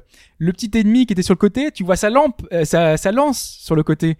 T'as un souci du détail qui fait que si tu observes bien, si tu vas lentement, si tu regardes tous les recoins, Tu sais qu'il va t'arriver une merde. tu sais qu'il va. Voilà, Ouais. c'est ça. T'as le son aussi. Tu sais que t'as un monstre qui est dans le coin parce qu'il quand il fait. tu, tu, tu les entends. Tu vois. tu- il faut te Il fier à tout. C'est un peu l'idée. Mais sauf que voilà, normalement, si tu si tu maîtrises bien, si tu fais suffisamment longtemps, tu peux ne pas mourir. Arrives, toi Ça arrive jamais. Ça arrive jamais. Il y a toujours Ouais, un tu moment d'inatation. Il y a toujours un moment où tu te dis ah merde, ils avaient- j'avais pas prévu ça. T'as un boulet qui t'arrive dessus. Bah oui, par euh, exemple, moi, je vais tenter le, début de Dark Souls, je monte un escalier et t'as t'as une boule de pierre qui te tombe Ah, dessus. pareil, c'est le truc qui. Là, j'ai fait, je me ok, saloperie. Donc, du coup, tu remontes, tu... et avant de monter l'escalier, fait, j'attends la boule, j'attends la boule, en fait, elle vient jamais. Donc, elle est tombée une fois, elle une deuxième fois. Ouais, affreux. c'est ça. Bah, juste dans les dernières, euh, dans les dernières choses, il y a le online euh, qui a été en- vraiment renforcé dans Demon's Souls. On découvrait qu'on pouvait euh, te laisser des petits messages, comme tu l'avais dit tout à l'heure, Mm. euh, des messages en général euh, qui nous disaient euh, voilà il y a un passage secret ici, euh, là il y a un piège. Tu pouvais dire à quel point tu étais content d'avoir battu un boss. Tu disais ouah. Donc tu avais des petits messages comme ça. Tu pouvais aussi des- mettre des messages qui induisaient en erreur. Moi par exemple de Demon's Souls, au tout début, t'as une espèce de trou euh, et dans le message il y avait euh, trésor. Alors, euh, tu vois une espèce de lueur en bas, et moi, qu'est-ce que j'ai fait? Euh, Je me suis dit, il a, il a été approuvé par 52 personnes. J'ai foncé dans le vide, et évidemment, c'était un trou. 52 salopes. 52 salopards. J'étais un petit peu dégoûté. Oups. Sachant que la mort est, est punitive, extrêmement punitive, parce que quand on meurt, tu reviens au dernier checkpoint, dernier checkpoint qui sont assez longs, qui sont assez éloignés, donc du coup, en plus, tous les monstres réapparaissent par rapport à la zone où t'es où t'es venu. Tu perds en plus des âmes. Les âmes, c'est un petit peu, c'est ce qui va te permettre de monter de niveau, de, de upgrader tes, tes, euh, tes armes, ton équipement. Donc du coup, t'es un peu dégoûté. Tu, tu t'as fait ça et t'es beaucoup plus prudent la fois, la fois suivante. Dans le online, il y a également euh, le PVP qui a énormément changé par rapport au début. Euh, dans le premier Dark Souls, dans premier Demon Souls, c'était juste en fait des joueurs qui pouvaient te- t'envahir un peu n'importe quand quand t'étais humain. Et donc euh, à ce moment-là ils arrivaient dans ta partie euh, dans une zone un petit peu euh, enfin ça pouvait être n'importe quand hein, dans le jeu. Euh, et surtout à l'époque ça pouvait être n'importe qui. Donc ça pouvait être un joueur qui était level 150 dans ta partie où t'étais level 10 et tu te faisais défoncer. Mais c'était un peu le charme du jeu parce que tu te disais même si l'autre est level 150 peut-être que tu vas arriver à lui enlever un peu de la vie parce que tu sais jouer parce que tu maîtrises un peu le gameplay. Aujourd'hui ils ont fait un nouveau mécanisme un peu plus poussé. Euh, en gros, euh, c'est un ennemi qui est à- en- en- aux environs de ton, ton niveau. Donc du coup, voilà, c'est un peu plus équitable et euh, c'est beaucoup mieux Donc intégré. il y a une vraie joute qui peut se mettre en place. Exactement. Ouais, ils ont fait une sorte de matchmaking en quelque Voilà, c'est ça. Euh, euh, sauf que ça a encore plus poussé parce que maintenant, en fait, c'était déjà le cas dans Dark Souls, mais tu peux, euh, tu peux prêter serment en fait euh, pour des espèces de religions entre guillemets hein, ou de sectes comme vous voulez, qui sont, il y a, C'est ça que je vois partout, différents. euh, All Praise the Sun ou euh, ce genre de choses. C'est ça, ouais. Praise the. Sun, c'est euh, justement le, euh, le serment du soleil. Une espèce de running gag sur le net. Ouais. C'est devenu un même. Ouais. Et donc chaque serment, moi par exemple, je suis le serment de- des sentinelles bleues, fait que tu dois protéger des lieux sacrés. Chaque euh, senti- enfin sentinelle, chaque euh, groupe doit protéger son son lieu. Et donc dans ces lieux-là, t'es beaucoup plus euh, en fait attaqué euh, par euh, des, des autres joueurs. À tel point que en fait les ennemis jurés des sentinelles bleues dans ce, cet endroit-là, euh, c'est en dessus de la cloche, genre toutes les deux minutes, j'avais un, un adversaire qui venait. Et dans ces endroits-là, en plus, tu peux avoir des, des gens qui viennent par deux. Et tu choisis toi qui tu. Ah non, tu choisis rien. T'es Ah. dans ta partie, t'es tranquille, t'es en train de jouer. mais tu choisis quel camp tu. Ah oui, tu choisis, tu choisis le serment que tu veux. Donc du coup, bah tu, tu, tu fais ton serment, hop, tu dis je vais être pour tel euh, tel truc. Et, du coup, ça corse ton ton jeu. Si tu pensais que t'avais pas assez de challenge, là t'en as du challenge, hein, parce que c'est les autres joueurs, et les autres joueurs ils savent jouer, donc eux ils maîtrisent le truc. euh, du coup, ça donne un peu de piment et c'est vraiment, euh, voilà, vraiment plus loin que d'habitude. C'est très très fourbe et c'est très très sympa. Moi j'ai une question moi. Donc il y a vachement la mort dans ce jeu et combien de temps la première fois qu'on joue à un jeu de ce type là Ouais. combien de temps on, on, on met pour assimiler en tant que joueur le, le, le fait que mourir est normal? Parce que moi pour moi c'est un espèce de truc que j'arrive pas à passer que j'ai pas réussi à passer dans mon seul essai Dark Souls, c'est que pour moi la mort dans un jeu vidéo c'est une c'est une défaite, c'est une punition et c'est extrêmement frustrant. Or quand tout le monde parle de Dark Souls, euh, la mort fait partie du jeu, fait non oui tu vas mourir c'est normal, c'est Ouais. c'est une mécanique de jeu et euh, autant c'est une mécanique de jeu dans un euh, Super Meat Boy mais c'est tellement immédiat que c'est normal dans un Mirror Edge dans tous ces Die and Retry c'est normal or Dark Souls n'a pas l'apparence d'un Die and Retry Et pourtant, c'est là où c'est bien pensé en fait. Ouais. Parce que euh, quand tu meurs, tu te rends compte en refaisant la même séquence que t'es meilleur. Pas parce que euh, le- les ennemis, euh, je sais pas, euh, ils font exactement la même chose, parce que toi, tu assimiles de nouvelles choses. Moi, mes premières parties, ça a été ah putain, on peut faire des esquives, on peut gérer euh, l'espèce de contre parfait. Tu peux en fait, euh, si tu te mets à cet endroit-là, il va pas te voir, donc tu peux passer tranquille. Tu euh, tu gères mieux les distances petit à petit. Tu gères mieux euh, les ouvertures. Et Tu ça- sais que Ça- ça tu l'as eu rapidement cette, ce- ce- ce- cette assimilation de la mort en te disant ok c'est pas une punition c'est un apprentissage c'est partie du jeu non, puisque Demon Souls. encore aujourd'hui quand tu meurs t'es énervé ou euh, tu Ah aujourd'hui non maintenant euh, moi je enfin si ça dépend combien de fois euh, si par exemple euh, il y a une zone où j'ai passé euh, peut-être dans Dark Souls 2 euh, je suis mort peut-être 15 ou 16 fois euh, là au bout d'un moment j'ai- failli. Je me suis dit j'y Ouais. arriverai jamais c'est pas possible.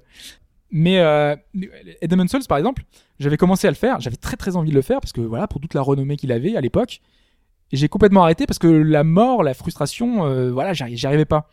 Et euh, je l'ai repris peut-être deux trois ans plus tard et là j'ai intégré ce, ce truc-là après deux trois parties parce que je me suis rendu compte que ce que j'avais fait les années avant, je l'avais pas perdu. C'est comme le vélo, tu, tu reprends le truc, tu te dis j'ai j'ai pas perdu mes skills, mon skills et du coup je peux je peux aller de l'avant.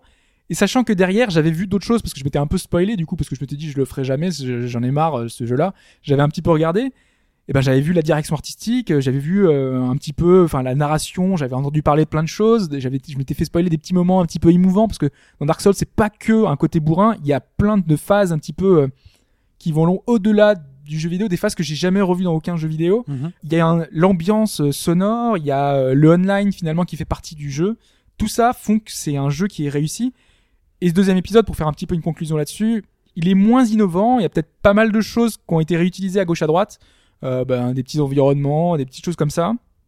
Il est peut-être aussi un peu moins inspiré, mais la formule fonctionne toujours et tout ce que tu es amené à faire, tout ce que tu es amené à découvrir, tous les boss, tous les patterns, tout ce que tu vois, ça, marche, ça pimente euh, un petit peu ton expérience. T'as envie de continuer, t'as envie de, poursuivre, même si en l'état, un prochain épisode, il va falloir qu'ils apportent quand même des nouveautés. Il va falloir qu'ils rajoutent des choses euh, en plus. Ils pourront pas faire que un réhabillage dans un nouvel environnement. Ça va marcher, mais il faudra qu'ils apportent quand même un, un petit plus. Ouais, c'est ça, parce que est-ce que, est-ce que ce numéro 2 est pas, a pas un effet plutôt 1.5 qu'une vraie grosse nouveauté, en fait? Si, mais tu prends énormément de plaisir quand même. Malgré le plaisir que tu Ouais. peux prendre, quoi. En gros, enfin, pour la vraie nouveauté, la vraie évolution, ce sera le prochain, quoi. Logiquement. Logiquement, ouais. Ouais. Parce qu'on sent que c'est un de- épisode qui, re- qui est un peu f- pas fainéant, non, parce qu'ils ont vraiment mis énormément de choses dans le, dans le jeu. Le- la durée de vie est plus longue, c'est environ 60 heures, alors que le premier c'était 40. Euh, ils ont fait énormément d'environnement, ils ont recréé un- une, une immense île. Euh, derrière, il y a un travail sur tous les personnages. Il y a, il y a quelque chose, c'est vraiment c'est très riche, il est très, il est très bien. Il y a vraiment des efforts. On voit que derrière, ils ont voulu vraiment faire un jeu à la hauteur des premiers. Mais malgré tout, tu vois, ils ont pas révolutionné les- le- l'esprit. Et donc, du coup, bah, il n'y a pas vraiment d'approche nouvelle dans le gameplay qui puisse euh, te dire, euh, bah, j'ai envie de refaire 60 heures. Tu te dis que ça va, les 60 prochaines heures d'un troisième épisode de Dark Souls, ça sera peut-être un peu toujours la même chose. Et peut-être que là, à ce moment-là, ça lassera. Pour l'instant, je m'en lasse pas. Et donc, euh, c'est pour ça que je ne peux que vous le recommander. Tu dis ça à Mike qui passe 60 heures sur tous les Monster Monster Hunter Hunter, depuis le premier. Très bien. Et bien, merci Hobbs. On se retrouve euh, en- à la fin de podcast pour parler un peu plus en détail des- Ouais. du contenu. Même si, juste un petit détail Ouais. que j'ai oublié de, de signaler, c'est euh, ce, ce, ce sentiment, en fait, euh, avec la, persé- la persévérance de satisfaction qui naît euh, quand on a terminé un, un niveau, quand on a battu un boss. En fait, euh, c'est vrai qu'il y a une tension qui naît dans, dans le jeu et t'as une sorte de délivrance. Tu, te- tu as envie de crier ta joie et euh, tu, tu reproduis presque les gestes de ton personnage parce que t'as des emotes dans le jeu. Tu peux mettre des, des petits pour communiquer avec un autre personnage. Oui. Euh, t'as, t'as des petits gestes euh, et tu les refais et limite toi tu t'as, presque les mêmes mimiques. euh, Tu comme dans Animal. Crossing. Ou pas? Presque. Parce que moi, ça m'arrive. quand je- Intérieurement, quand je tu fais vois, un t'es- énorme boss à, à Monster Hunter, mais que j'étais en tension pendant 25 minutes. Mais ouais, Là, je lâche un cri, je fais yes, ça y est, c'est fait. John Federer. quoi. c'est ça. Mais t'as, le- t'as le cœur qui bat, mais vraiment à 200 Ah, à l'heure que parce que tu te dis, euh, il me reste quasiment plus de vie. Est-ce que je vais y arriver Est-ce que je vais y arriver pas Euh, J'y arriverai pas. ouais. J'ai dit John Federer. Non, j'ai dit John. Moi, j'ai entendu Federer. John Federer, si tu nous écoutes. Roger, excuse-moi, Roger. Euh, très bien. Merci Hobbs. Euh, et ben, on enchaîne avec l'actualité.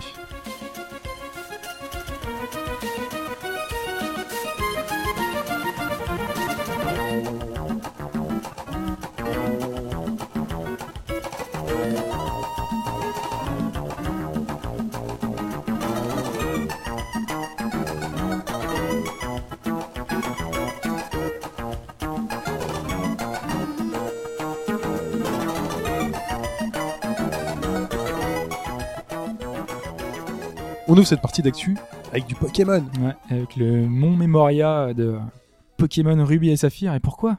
Et pourquoi? Parce qu'a été annoncé cette semaine par Nintendo euh, la ressortie, le remake, les remakes 12 ans après. de Ruby et de Saphir euh, qui s'appelle Omega Ruby, Omega et Alpha Ruby et Alpha Saphir. Exactement. Voilà. Qui sont en fait euh, bah, les remakes de la troisième génération.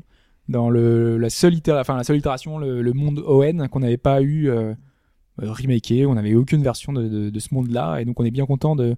Pas bien content. Donc ça va dépendre autour de ça. Je crois que vous avez des avis contrastés là-dessus. Mais euh, Quand ça a été annoncé sur le forum, euh, les, les avis étaient plutôt froids. Bah, Bah, c'est peut-être le fait de, de voir le mot remake en fait, Euh, de se dire que euh, c'est pas trop une prise de risque quoi. C'est histoire d'assurer, peut-être de donner de l'avenir à la franchise quoi. Peut-être engendrer un peu un peu plus d'argent facilement pour ensuite financer Aller quelque chose loin, de plus hein. gros. Mais, euh, Mais par contre, il y a un truc qu'on ne sait pas, ou alors j'ai mal suivi les infos. Et euh, est-ce que c'est avec le moteur de XY oui. Oui. C'est sûr. Cette nuit, ça a on été a montré cette nuit. euh, Ah, oh, ok. ils ont montré Ils peuvent- euh, les deux nouveaux, enfin les deux nouveaux, euh, les euh, Pokémon Groudon et. emblématiques. euh, c'est pas les nouveaux, ouais, c'est les, les, Ouais, ça, les Pokémon les- légendaires de Oui, l'époque. les hein. ouais.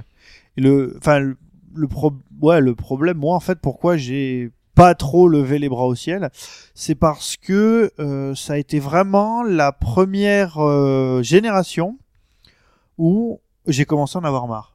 C'était sur Game Boy Advance. hein. C'était sur Game Boy Faut Advance. ouais. Ouais, j'ai lu pas mal de trucs comme ça aussi. Beaucoup Moi, de c'est gens le- moi, pas adhéré au bon, design C'est, ou euh, euh, voilà. ce genre de choses. ouais. J'avais déjà, ouais, les, les deux, les deux légendaires là, j'étais pas du tout fan. Euh, et puis je sais que sur Game Boy Advance, très- c'est très peu de temps après que sont sortis euh, Rouge Feuille, euh, Rouge Euh, Feu et Vert Rouge Feuille Feu, et. Rouge Feu. Et euh, en comparaison de suite, les remakes de la première génération me disaient que euh, y avait, ils avaient tenté des trucs dont j'étais absolument pas fan sur euh, Saphir et, et Ruby. quoi. Ouais, malgré tout, je l'avais fait deux fois parce que j'avais fait euh, la version euh, Ruby et j'avais fait la version Emerald. Hobbs, il achète Ah. toujours les deux. en fait. D'accord, ouais. Donc, euh, donc moi déjà à l'époque, je l'ai déjà fait deux fois. Donc là, la troisième fois, ça va peut-être faire un peu beaucoup. Il faudra voir les innovations, euh, ce qu'ils ont apporté de nouveau, hein, puisqu'on avait quand même, ils avaient un peu teasé le jeu dans, dans Pokémon XY. On entend parler de ON, et il y en a qui disaient, euh, Ah, c'est ouais, j'ai de la famille dans, dans le monde de ON. et Oui, c'est vrai. ouais. Alors, Est-ce que disais que ça va c'est être un DLC, un truc comme ça est-ce que ce Pokémon-là il faisait partie des, enfin, est-ce que cette génération de Pokémon fait partie des générations qu'on peut rapatrier dans le dernier Pokémon? Euh, bah avec euh, bah si tu le faisais euh, passer dans d'un Pokémon à un autre Pokémon avec un autre Pokémon, je pense que oui. Mais, euh, Mais c'est compliqué. C'était très compliqué, ouais. Oui, il fallait mettre les deux cartouches dans les consoles qui permettaient de mettre les deux types de Bon, jeux. fallait faire transiter d'une version Ouais, à C'est l'autre. à l'héritage façon enfin, voilà. Nintendo. Oui, voilà. Mais justement, cette idée d'héritage là, moi je, je trouve que c'est intéressant parce que le jeu est sorti il y a 12 ans. On va dire que à 6 ans, tu commences à jouer à Pokémon. Donc ça veut dire que euh, les gens qui ont découvert à l'époque ont 18 ans. Ce Pokémon là, il y a pas grand monde qui l'a fait. Euh, donc du coup, bah c'est un bon moyen ça a été le premier pour plein de gens. En fait, moi, je, je vois sur Twitter ou sur les forums, t'as des gens qui disent ah bah c'était mon premier Pokémon sur Game Boy Advance. Et là, ça me fait dire deux choses. Putain, je suis vieux. Ouais. Et euh, d'autre part, euh, bon bah ouais, alors là du coup ouais, c'est l'effet nostalgie. Et en fait, c'est ça, les gens qui sont nés genre à la fin des années 80, début des années 90, ils se disent ah bah c'est mon premier Pokémon. Donc je vais racheter. Bah ouais. La même chose que nous pour euh, rouge, euh, rouge et bleu. Parce qu'on était content de les revoir parce que c'est notre premier. Enfin, en tout cas, pour moi, c'était euh, c'était Alors, ça. Quoi. Surtout parce que le remake, le remake GBA était excellent. Rouge et bleu et rien d'autre. quoi. Il y a la version jaune qui était marrante avec euh, Pikachu, Pikachu, ouais. qui nous suivait. Et alors il y a, il y a une autre, euh, il y a un truc euh, sur lequel bon, ça nous fait un Pokémon par an depuis, euh, bah depuis si je dis pas de bêtises, noir et blanc, puisqu'il y en a eu euh, Presque, ouais. noir et blanc, euh, âme de euh, âme d'or et cœur de de, de Un par an, machin là, noir et blanc 2, euh, enfin voilà là ça c'est fait c'est ce que. Nintendo avait annoncé en fait. Et donc du coup dans la rotation, normalement on devrait avoir un remake, enfin un jeu original, un remake, un version 2, parce que comme on avait eu Pokémon Noir et Blanc 2, donc là on Mhm. devrait avoir une version Pokémon XY2 X carré ou Y alors un. X plus ou un, enfin une version euh, Z, intermédiaire. Z. et ensuite le nouveau Pokémon dans 3 ans. Mais Donc entre, on part dans, cette, dans, un, dans un calcul comme ça, un Pokémon par an, sachant que le remake est pas obligatoire, c'est pour ceux qui ont un peu la- l'âme nostalgique, qui, euh, qui ont envie de, voilà, de, de est-ce faire un que vieux en- Pokémon. entre Noir et Noir 2, il y avait eu un réel intérêt? Moi j'avais adoré Noir 2. Parce que là, je suis en c'était train le de me demander est-ce que s'il y a vraiment un X, un X euh, au carré ou un Y, Ouais. un Y au carré, Ou un y a Z, vraiment un intérêt de revenir dessus alors qu'en plus il y a eu un remake l'année dernière Est-ce que ça commence pas C'est ça le truc, c'est que, enfin, moi le, alors j'ai les deux, hein, j'ai le noir, euh, j'ai noir et j'ai blanc 2, ouais c'est ça. Euh, noir, ça m'avait plu jusqu'à un certain point. Blanc 2, j'y ai joué 15 heures et j'ai laissé tomber. Mais euh, voilà, et à côté de ça, Hobbs n'a jamais C'est le jeu que j'ai fait le plus d'heures en fait, euh, Noir et Blanc 2. Euh, sachant qu'il apportait euh, Noir et Blanc, c'était une trame qui était déjà. C'est le Pokémon le plus ambitieux d'un point de vue scénario, qui apportait une dimension. euh, voilà, les Pokémon, il faut pas les Mmh. les exploiter tout ça. Et Noir et Blanc 2 se passait un an plus tard. Donc on avait fait, on avait euh, le le résultat de tout ce qui était arrivé à ces pauvres Pokémon, euh, avec euh, l'équipe en place qui euh, qui regrettait un peu ses actions. En fait, on avait un espèce de retour sur euh, sur tout ce qu'on avait fait, tout ce qu'on avait vécu, et avec énormément de contenu. Euh, ils avaient rajouté mais vraiment des tonnes de choses, et notamment du online avec euh, des trucs à n'en plus. euh, ne Voilà, plus savoir soit- faire. et, euh, et c'était génial. C'était vraiment, c'était vraiment génial. Donc euh, là, c'est sans doute aussi de ce côté-là qu'il va falloir chercher. Je pense qu'au niveau du online, ils vont encore pousser plus loin parce que le XY était déjà très poussé de ce côté-là. Je pense qu'ils peuvent aller encore plus loin de ce côté-là, euh, rajouter des, des mini-duels encore plus. Mais c'est- cam hot euh, avec des Pokémon. Quoi, Mais quand tu dis ça, c'est sûr que le prochain ce sera une version 2 en fait de. Ah non non, c'est pas sûr du tout. Mais moi, ah, j'ai- je pensais que Nintendo avait annoncé un plan comme ça. en fait, ils ont annoncé. le plan remake épisode euh, canonique, Non, c'est un peu l'idée parce qu'ils avaient expliqué euh, dans un plan euh, financier euh, que Pokémon, ils voulaient faire des épisodes plus rapprochés. D'accord. Donc dans l'esprit, normalement, euh, vu qu'ils ils font à chaque fois un épisode, euh, ils l'ont toujours fait, hein, un épisode plus de l'épisode euh, d'avant, et ben forcément là, il est pas arrivé, donc il va- devrait arriver hein, normalement. Et peut-être un jeu de baston bientôt. Oui, Et bon ça ça, c'est en plus, c'est- hein, c'est comme les Colosseum, tout ah, ça. voilà. hein. on ne la co- rumeur, on hein. commande pas les, les rumeurs, mais ont été déposées quand même de noms de domaine par le Ouais, mais c'est Pokémon vieux en Company. plus, hein, donc, Ouais, euh, ça fait un petit moment. Ouais. Bah le, cette image teaser là qui Ouais. était sortie dans un trailer où tu voyais euh, deux Pokémon en euh, 3D, euh, bipèdes, si je peux Mm. dire, euh, qui se battaient. face à face à l'autre. Bah, tout ceci est peut-être en lien avec euh, cela, ce fameux NFP, euh, mise en application de la NFC. NFC chez Nintendo, qui refuse d'utiliser NFC parce que c'est trop commun et de se le réattribuer en utilisant Nintendo Figurine Platform. si je ne me trompe pas, euh, qui a donc été euh, présenté euh, sur Wii U et à venir sur 3DS. Donc ces fameuses figurines euh, typées euh, Skylanders et euh, Disney Infinity, qui, euh, Enfin, c'est plus que ça. Il n'y a pas que ça d'ailleurs. Il n'y a pas que des figurines. hein. il n'y a pas que des figurines. Il y a également euh, l'utilisation de, la- de cartes de crédit euh, pour pouvoir euh, payer directement. Ce sera le premier constructeur qui permettra. de- En fait, les Les Japonais, sans contact. euh, en fait, les Japonais compris. sont euh, sont ceux qui euh, payent le moins de choses sur Internet. Ils utilisent des cartes prépayées. Oui. Euh, et donc les Japonais ont des cartes spéciales et donc ils utiliseront leurs cartes pour pouvoir payer comme ils le font déjà pour les transports, pour euh, pour pas mal de choses, ils ont Mhm. ces cartes là. Et donc elles seront compatibles NFC et euh, ça sera lancé dans la prochaine mise à jour de la Wii U, donc ça devra arriver très prochainement. Et donc ce sera la première carte qui permettra de payer ces jeux avec une carte euh, euh, de crédit pour les Japonais qui seront en bêta test pour étendre ça plus tard avec euh, Ah oui, un ah. système européen. Comme le principe des téléphones que tu passes devant la machine. C'est en ça. Fait. Ah ouais, d'accord. C'est exactement ça. Mm. C'est du paiement sans même avec tes cartes Visa aujourd'hui, tu peux payer Oui, sans oui, contact au McDo euh, ou ailleurs. C'est très surprenant d'ailleurs. Oui. et- Ça fait un peu flipper parce que tu passes juste ta carte devant le truc et t'as le ticket de caisse qui sort. euh, Ah, mais c'est pour 10 ça euros. que j'ai pas compris. L'autre fois, je suis passé au drive euh, vite fait et euh, elle m'a pas demandé mon code. Je me suis dit, mais t'as recopié mes numéros, quoi. et en fait, je pense que c'était ça. Ça devait être le truc sans contact. Ouais, ouais, ouais. Ah. Mais bon, restons concentrés sur le. Bah, Il y a pareil aux autoroutes, aux péages. Maintenant, t'as des trucs Oui, bah, euh, c'est qui ça. font automatique. euh, C'est le principe. Ouais, j'ai ça, ouais, c'est fantastique ça.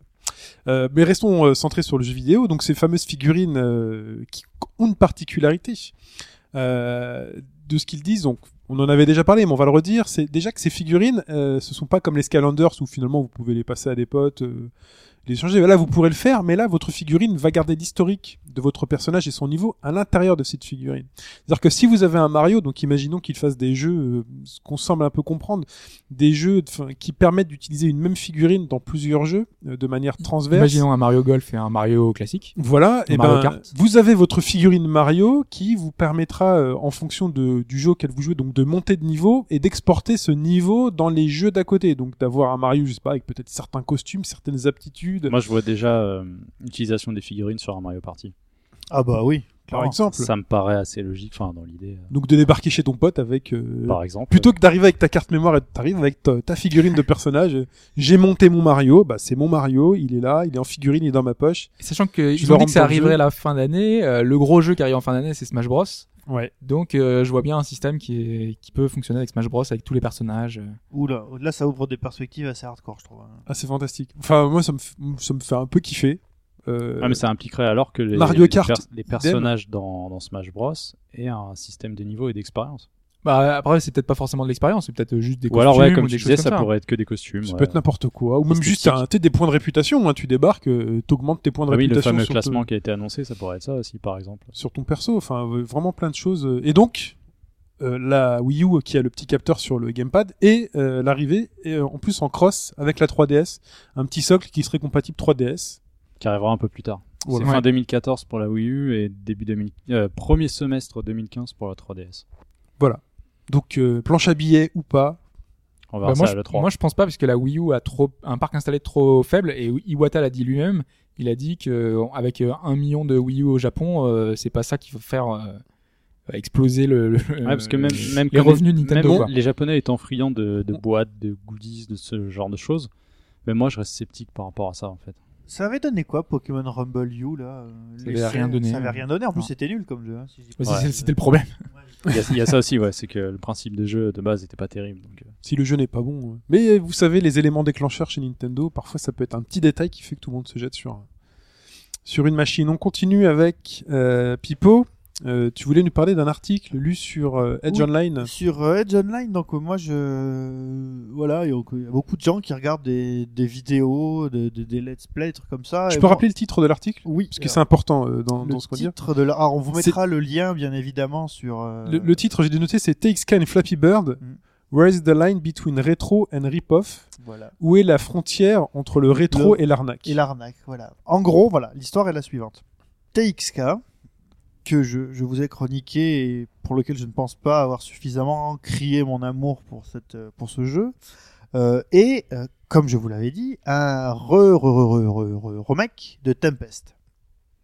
Puisque ce n'est pas Jeff Minter qui a fait TXK, qui a créé euh, le concept de Tempest, mais Jeff Minter a passé sa vie à bosser sur le contexte, Clone. sur des clones, de- ouais, sur le, le- sur Tempest et à le refaire. TXK, c'est vraiment la version ultime de chez Ultime. Euh, ouais, alors il y a des y a des, des gens un peu plus hardcore que moi qui vous diront que le fait que tu te déplaces de droite à gauche et que tu fasses pas en fait tourner une boule ou tourner, euh, vous savez, une, une molette pour se déplacer, fait que quand tu arrives au bout d'une euh, quand au bout d'une surface qui tourne, tu repars dans l'autre sens alors que tu te donnes plus la bonne direction, que ça peut perdre un peu les trucs. Mais bon, comme une t'as un bouton de saut pour qui te remet à peu près dans le dans le bon chemin. Bref, mais ça c'est un. L'article. L'article. L'article, en gros, dit euh, voilà, on dit un bien fou du jeu de Jeff Minter. Moi aussi, j'ai dit un bien fou du jeu de, Jeff Minter, euh, qui reprend quasiment à l'identique le concept de Tempest. Et euh, on dit un mal fou de Flappy Bird, qui reprend des éléments rétro, les tubes de, les tubes de, de Mario, euh, ce, ce, ce Blue Sky in video game qui est un élément rétro, qui reste un élément rétro, et euh, avec un, un gameplay hyper arcade. Hyper typé arcade, euh, voilà, il y a, y a qu'un bouton, tu dois taper pour faire flapper les ailes, les ailes de ton oiseau. Et d'un côté, on crie au génie, ah, Jeff Minter, génial. Et de l'autre côté, euh, Dong Nguyen, c'est ça, je crois, on dit, ouh là là, euh, voleur, euh, ton idée, elle était pourrie, t'as pris des Enfin, trucs. quand même, la démarche est quand même super différente. Attends. Moi, le, euh, pour moi, le, le débat, il est pas, le débat, il est autour, il est pas autour de ça. Et l'article dit un truc que je trouve vachement bien. C'est que, euh, enfin, en plus, j'ai adoré comme c'est écrit, c'est-à-dire que le mec part sur une idée et comme moi, il finit sur complètement autre chose. et ça, c'est génial, bravo. Il dit que quand tu veux faire une approche hardcore, parce que Flappy Bird est un jeu hardcore. Flappy Bird, c'est vachement dur. Le premier place, passer le premier, euh, le premier set de tuyaux, tu peux passer 10 minutes et jamais passer le premier truc. Ça demande de l'acharnement. Ça demande de l'acharnement. Il y a des gens qui ont jamais passé le premier tuyau de Flappy Bird, quoi. Et là, le mec dit un truc. Il dit hard and cute does not compute. Il dit que voilà, un truc qui a une approche hardcore et mignonne, ça colle pas Et qui est mignon graphiquement. qui est mignon graphiquement. Et en gros, ce qui se joue derrière le fait qu'on adore ce que fait Jeff Minter et qu'on déteste ce qui a été fait pour Flappy Bird, c'est que euh, ben euh, Jeff Minter, il a pas menti, il a gardé un truc très vieux, très hardcore, très arcade en gardant la représentation vectorielle de l'époque. Et euh, ben, pour Flappy Bird, on a un truc tout joli, euh, graphisme euh, 8 bits, euh, haha c'est sympa, et en fait c'est encore plus hardcore que, que Et l'autre. pour lui, elle est là l'arnaque. Re- Retour au titre. C'est là. Pour lui, elle est là l'arnaque. C'est-à-dire Voilà. que il estime que Dong Nguyen a attiré les gens avec un- des graphismes mignons, en Mignon, disant voilà. bah, vous allez avoir un jeu mignon. Mm. Mais il tombe dans le, dans le piège euh, finalement d'un truc qui est ultra hardcore que, euh, qui énerve les gens. C'est ça quoi. En gros, quand tu veux faire une Et pour approche lui, c'est une, anar- une arnaque. voilà, quand tu veux faire de l'approche euh, hardcore, il faut que ce soit du dark ou de l'abstrait. Tu Et veux là- dire que donc euh, si je sors ma carte euh, Etrian Odyssey, euh, donc du coup euh, pour lui ce serait une, arna- une arnaque. Mais Etrian Odyssey, C'est des chibis, euh, c'est du dessin animé, et puis derrière t'as des mécaniques mais hardcore de chez hardcore. Quoi. alors mais euh, là alors ça c'est bien que tu, me donnes euh, une pièce euh, pour répondre à ça, parce que moi justement je réfléchissais de la manière suivante. Moi Flappy Bird, j'ai essayé vaguement, ça m'a pas du tout plu. Et à côté de ça, j'ai passé un nombre mais incalculable d'heures sur Maverick Bird. Maverick Bird qui est Flappy Bird fait par Terry Cavana. Terry Cavana, donc euh, design minimaliste, lumière qui flash dans l'arrière, pas d'oiseau, un diamant en fait qui tourne et qui monte. Et, Et là, ça marche Bird, moi, va- moi Maverick Bird, moi il sort sur, il sort sur, euh, sur portable, sur mobile à même à 2,99€, je l'achète de suite. Je l'achète de suite parce que je sais que je vais y passer des heures et des heures et des heures et des heures. Flappy Bird, tu ne dépenserais pas un centime pour Flappy Bird.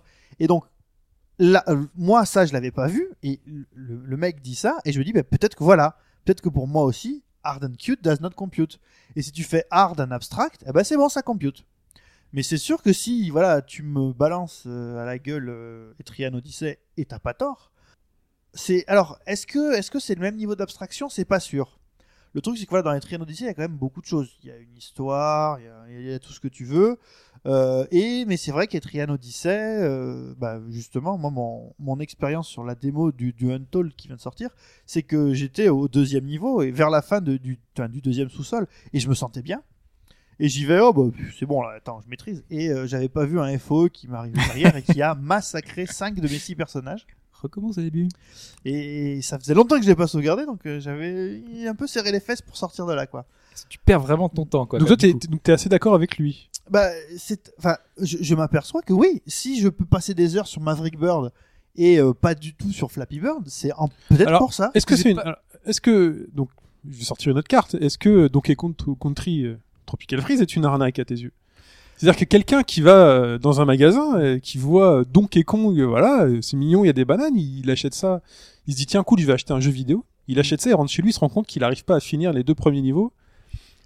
Alors, est-ce que c'est, est-ce que c'est une arnaque? Mais euh, là, à mon avis, il faut porter le débat. Parce que là, sur- on a véritablement le hard and cute ensemble, Ouais. qui compute parfaitement quand on sait à quoi on s'attend, Mm. qui est un Kong Oui, qui est un jeu pour hardcore. Je pense que ce que ce que ce que ça veut dire aussi, c'est que finalement, euh, dans Donkey Kong, les règles sont vraiment Mais c'est pas le seul jeu Nintendo. Oui. Il y a, il y a Mais plusieurs jeux d'ailleurs Nintendo qui sont qui sont dans ce cas-là. Les, les- les règles, je- enfin le, le règle jeu sont vraiment assujetties au personnage. C'est-à-dire que quand tu joues Donkey, tu, re- tu, tu, tu comprends que c'est un, gros Donkey et que le jeu est plus lent, qu'il y a une certaine manière d'y jouer. Là, avec ce petit oiseau tout joli, tout mignon, est-ce que tu peux, est-ce que, est-ce que ça te donne l'idée que c'est aussi, absu- aussi absurde et aussi euh, abstrait? C'est ça en fait qui est pas certain. Tu vois, c'est ça le truc. C'est que la représentation ne donne peut-être pas suffisamment l'idée de la sécheresse qui est derrière, alors que dans Donkey Kong, la représentation avec euh, la canne, la canne de Cranky ou le ou le, le- le- la queue de cheval de, de Dixie euh, te donne tout de suite accès. Enfin, tu vois ce que tu vas faire. D'accord. Pas sur la jaquette. Parce que si on part de ce principe-là, que t'es fait attiré par jouer, ça à la ouais. base, Mm. tu vas pas le deviner sur la Même jaquette. la donc- jaquette ou même si je vois quelqu'un jouer. Ah, tu voilà, vois. la déception, elle peut être là une fois que tu l'as mis dans ta console. Quoi. Ouais, ouais, mais euh, Mais voilà. moi, je pense que, enfin, Oui. le, problème, euh, c'est que euh, là, par exemple, Flappy Bird, graphiquement, toi, quand tu vois le jeu, t'as envie, de, t'as envie de jouer à ça? Mais non, mais il y a, y a des éléments qui te, le- les tuyaux, c'est ça, les tuyaux, les tuyaux de Mario, c'est des Oui, éléments qui te disent. Le problème, c'est que, enfin, Flappy Bird, moi, je trouve que la direction artistique, cute ou pas, euh, c'est, moi, ça me donne pas envie d'y jouer. Donc derrière, si j'ai pas envie d'y jouer, c'est derrière le, Oui. le cute, du coup, c'est, c'est does non compute, quoi. C'est, c'est normal. C'est, c'est, je vais pas aller vers ça. Pour euh, le jeu de Terry Cavana, lui, graphiquement, déjà, il me sied un peu plus, tu vois. Et Mais après, c'est une question de goût. C'est voilà, là pour Oui. le coup, voilà. Mais c'est pour ça que je pense que le- là c'est pas la question de cute ou pas, c'est juste que le fait que le, le jeu c'est un pauvre rip-off de trois trois sprites un peu de partout et que derrière bah c'est pas terrible et Bon, donc forcément oui. ça te donne pas envie. Et après, ce que tu disais, c'est que c'est vraiment Et en différent. plus c'est décevant donc du coup C'est euh, que dans un, tu reprends du gameplay, dans l'autre, tu reprends juste des éléments graphiques, Voilà. quoi. Donc euh, l'arnaque, en fait, elle est là. C'est que tu reprends des éléments graphiques pour faire tout à fait autre chose. Et donc moi, bah, de mon côté, alors il n'y a, pas de réponse définitive à tout ça. Moi, je me dis que, voilà, de mon point de vue, c'est peut-être pour ça j'arrive à jouer à Maverick Bird pendant des heures et pas à Flappy Bird parce que euh, abstract and hard, ça compute dans ma tête. Mais donc j'ai essayé un peu de chercher pour euh, apporter de l'eau au moulin et je m'arrêterai après ça. Donc j'ai vu, j'ai regardé Lost Level de Mario où justement on reprend Mario à Mhm. l'identique pour détourner tous les codes. Tu vois déjà qu'il y a des choses qui ont changé. Euh, dans le premier Mario, les niveaux difficiles, c'était ceux où le ciel était noir. Le ciel était noir, où c'était les horribles niveaux de l'eau. euh, ou dans Lost Level, bah, vous avez le champignon avec les couleurs qui sont pas exactement les mêmes, donc euh, tu te poses des questions. Mais à l'inverse, dans, dans un Mario qui est particulièrement coloré, qui est Mario Sunshine, les niveaux les plus durs de Mario Sunshine étaient des niveaux parfaitement abstraits mais hyper colorés. Alors là, par contre, il y avait un élément, c'est qu'on n'avait plus le, jetpack à dans le dos. Donc voilà, moi j'ai pas de réponse. Donc Tu veux dire que même Nintendo euh, assume quand c'est la difficulté, ils mettent en relation la difficulté avec l'environnement. bah, je pense. sauf dans ouais. Mario Sunshine. Sauf dans Mario Sunshine, nous ont pris le rythme. Mais c'est c'est pas faux ce que tu dis, parce que dans Mario 3D World, euh, quand vous commencez un niveau et qu'il pleut, euh, vous savez que pff, y a des chances. et, euh, intrinsèquement, on se dit voilà, il pleut, il fait pas beau. Des euh, niveaux avec de la lave, c'est jamais des niveaux ouais, faciles. voilà, les niveaux avec C'est là. parce que ça va crescendo en même temps. C'est plus on se rapproche de Buzzer, plus euh, il y a une espèce d'histoire qui se met en place malgré tout. Parce qu'à la place de la lave, ils auraient pu mettre du vide, Oui, ils du vide, mettre- du ciel bleu. euh, bon, non, mais on- je, je tu sais tombes, pas. J'imagine. Voilà, est-ce que Nintendo pourrait essayer, enfin Nintendo ou n'importe qui d'autre, et te dire que finalement le niveau prairie, bah c'est l'avant-dernier niveau. Pourquoi pas Ou le dernier niveau. Finalement, tu vas affronter le. Alors, Shigeru, si Mhm. tu m'écoutes, euh, il faudrait en fait que tu fasses tes jeux à l'inverse. C'est-à-dire que par exemple, le niveau, les niveaux champignons, il faudrait que ce soit le dernier niveau, que ce Aussi soit que le- super difficile. Dans Diablo, le niveau le plus difficile, Ouais. c'est le niveau des J'allais poneys. dire, c'est qu'il y a, il y a Avec les poneys, avec ils ont les- fait ça Bah, contre, voilà. contre temps en fait. C'est que Et, euh, et, et Ashura en parlait. c'est ça. Ashura en parlait il y a quelques numéros quand il parlait de, de Terraria. Oui. Il disait qu'il y avait des niveaux, genre les enfers et tout, blablabla. Et puis il y a un monde où t'arrives ultra kawaii avec des licornes ou je sais pas quoi, qui est où tu te dis ah tiens cool, tu vas respirer, qui est finalement encore aussi dur que que les autres. Mm. Donc c'est peut-être ce décalage là que. Bah voilà, donc euh, et Bah, puis- on- tu, tu vas mettre le lien euh, de l'article sur le forum et puis euh, vous serez libre d'en, d'en, d'en reparler euh, avec Pipo et avec nous. On continue sur l'actu avec euh, Unreal Tournament. Un nouvel Unreal Tournament, Kezako. Bah, Unreal Tournament, c'est quand même un FPS un petit peu, enfin, en tout cas pour moi, qui est sacré. Ouais. fait les, les beaux jours du PC. ouais. Qui était, euh, enfin, le premier était sorti en 99, euh, qui était un petit peu, euh, Seulement? Oui, en 99, ouais. De Ah oui, oui, Ah, oui, c'est l'aurais dit plus 99, vieux, c'est la marque. Bim, 99. Unreal. Ouais. toute façon, il est le, le premier, c'est UT99. Il est surnommé comme ça. D'accord. C'est c'est le meilleur, c'est le seul. Il n'est pas sorti après. et, euh, et ouais, à l'époque, c'était un petit peu le jeu. euh, déjà à l'époque, euh, vitrine pour euh, pour Unreal et pour montrer leur moteur et pour vendre le moteur. Et ils ont ils sont ils ont remarqué que quand ils faisaient un jeu à succès, derrière, les gens achetaient le moteur et ça donnait envie aux gens. Mhm. Donc du coup, bah là pour l'occasion, euh, sachant qu'Unreal ne marche plus trop, le dernier euh, qui est sorti, qui était moyen, il- enfin, il était pas mauvais, mais voilà, il apportait pas grand chose. Il était très beau. C'est quoi Ça fait 7 ans, je crois, que le dernier. euh, Ça fait quelques années ouais, Sorti, déjà ouais. euh, qu'il est pas sorti. Et donc là, ils ont repris euh, bah, l'univers d'Unreal Tournament et euh, pour en faire un. Un free-to-play. Pas free to sans, play. sans être free-to-play, en fait. C'est-à-dire que le jeu sera gratuit. Mais gratuit sans achat. euh, Il y aura c'est un jeu sans achat. achat. Voilà. Donc, en fait, c'est un jeu gratuit. C'est un un jeu shareware, gratuit. c'est quoi le truc C'est un, un jeu Bah, c'est ça qui est bizarre, c'est que, enfin, moi, je me dis comment ils vont gagner de la thune de- là-dessus. en vendant le moteur. Parce que derrière, le but, Ah, bah c'est de faire un jeu très très populaire. Il va faire un le il utiliserait donc l'Unreal Engine 4 C'est Ouais, ça. c'est ça, c'est déjà annoncé euh, à ce niveau-là, D'accord. avec un principe euh, participatif euh, extrêmement large en fait. Ils, Ouais. ils invitent n'importe qui euh, qui veut coder sur l'Unreal Engine 4 à proposer des idées et à peut-être Mhm. les intégrer au jeu. Quoi. Et pas que les codeurs, il y aura des level designers, etc. Ouais, qui pourront tout, quoi. proposer leur niveau parce qu'il y aura un store un peu à l'image de Dota 2 euh, qui, euh, avec une espèce de communauté qui est toujours très active, notamment sur Unreal Tournament. Le premier, euh, c'était comme ça déjà à l'époque. Il y avait pas mal de mods qui étaient sortis en plus. Et là, de toute façon, euh, vu que les fans vont s'en- s'emparer un peu du jeu, eh ben, ils vont pouvoir proposer sur le store avec pas mal d'options euh, dédiées. Et c'est là qu'ils ramassent le pognon. Et eux, bah, ils ramasseront euh, par rapport. euh, il y aura rien en vente hein, sur le, sur Ouais, mais store. hein. prendre des royalties sur la réutilisation peut-être. euh, Non, non, sur rien du tout. Il y aura Ok. aucun, aucun, aucune vente là-dessus. Ce sera vraiment sur la vente du moteur sur euh, pour d'autres, parce qu'ils ont vu que le, pro- le dernier moteur Unreal, il s'est pas, enfin pour l'instant euh, le Unreal Engine 4, on l'a pas vu beaucoup. Euh, on voit beaucoup les Non, autres bah, il y moteurs. a- Donc on l'a pas vu du tout d'ailleurs. Il y a on l'a qu'un pas seul vu. jeu qui l'utilise actuellement, c'est Daylight, un jeu qui est sorti sur PC. Voilà. Et euh, à venir, je crois qu'il y a Il y Sunset a quelques Overdrive projets. hein. sur Il y a même plus. Et euh, de toute façon, il y en aura il y cette année. dizaine. Cette année, il y en aura quelques-uns qui Ouais. sortiront. Ils sont censés arriver, je crois, l'année prochaine, euh, en début de, enfin en fin d'année et en euh, début d'après, euh, enfin et en année prochaine, 2015. Parce qu'on 2016. était passé du 2 au 3 sur Gears of War, je crois. C'est ça. Et, j'allais. Parce que Gears of War, le premier c'est était que- sorti sur l'Unreal 2. Et je crois que sur une suite de Gears of War, ils avaient utilisé le, le moteur 3, non? Je suis pas sûr. Non, non, dès le début, Non, c'était le premier, je crois que c'était le 3 Parce que j'ai direct. 3 ouais. direct. hein. Vous êtes sûr? Parce que moi j'ai le souvenir d'une vidéo, ils montraient un Gears of War avec le nouveau moteur et ils montraient qu'ils pouvaient Ouais, tirer sur ça- des trucs ça, gélatineux. euh. C'était peut-être la démo technique. C'est Parce une que la, la euh, du première, la démo montrait un des, euh, un des locustes.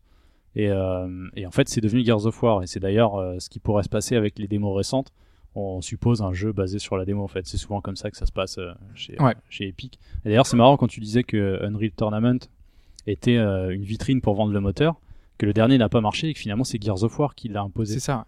Toujours une création à eux, mais euh, c'est un autre type de jeu qui a imposé le truc. C'est vrai que visuellement, il apportait quand même une patte. C'est-à-dire que le moteur, tu le reconnais. euh. Ouais. Alors qu'aujourd'hui, les gens utilisent le moteur d'Unreal pour faire des choses où tu ne soupçonnes pas du tout qu'il y ait du Unreal euh, derrière. Tous ces, tous C'est ça ces qui est très RP marrant. Tous ces RPG japonais, quand tu, quand tu lances Ouais, c'est vrai. Infinite and Discovery, et que avant que le jeu commence, donc t'as Square, et puis t'as boum, Unreal Engine. T'es quoi?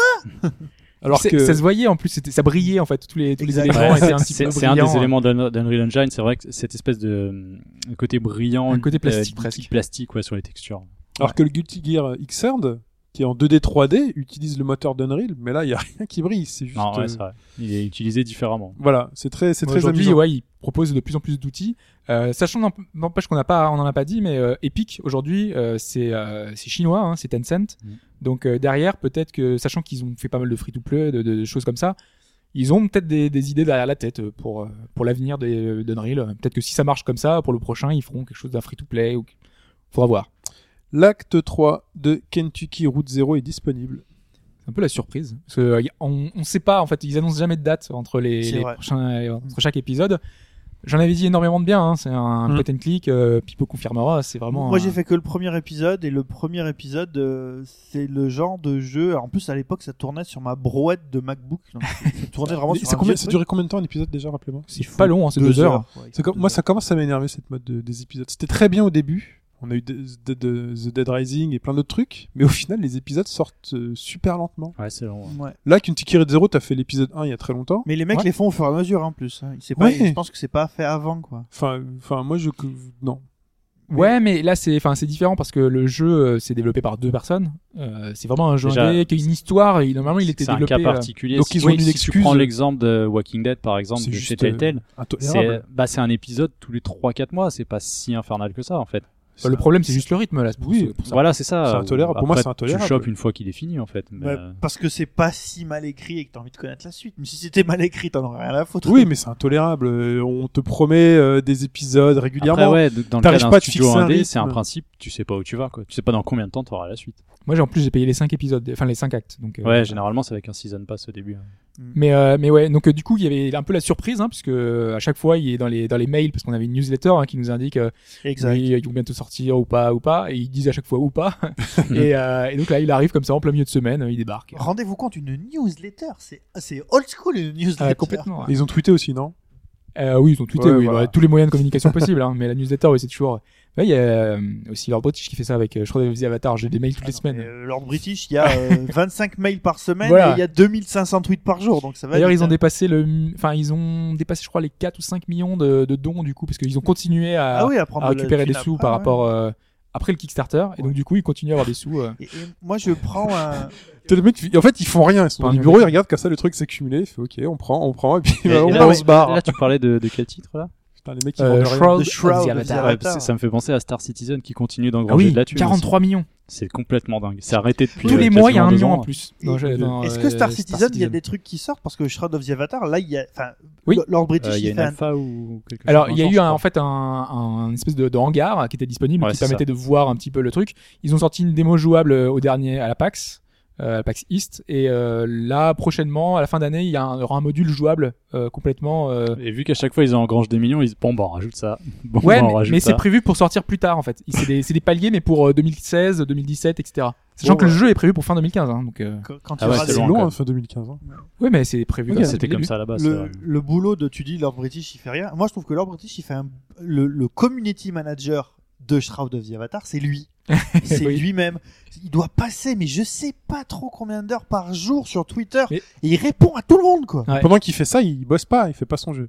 Bon, Bon, bah, lui, il supervise de toute façon. Il organise des fêtes aussi. Je sais pas Il si t'avais vu. euh, avec votre avec votre argent, les mecs.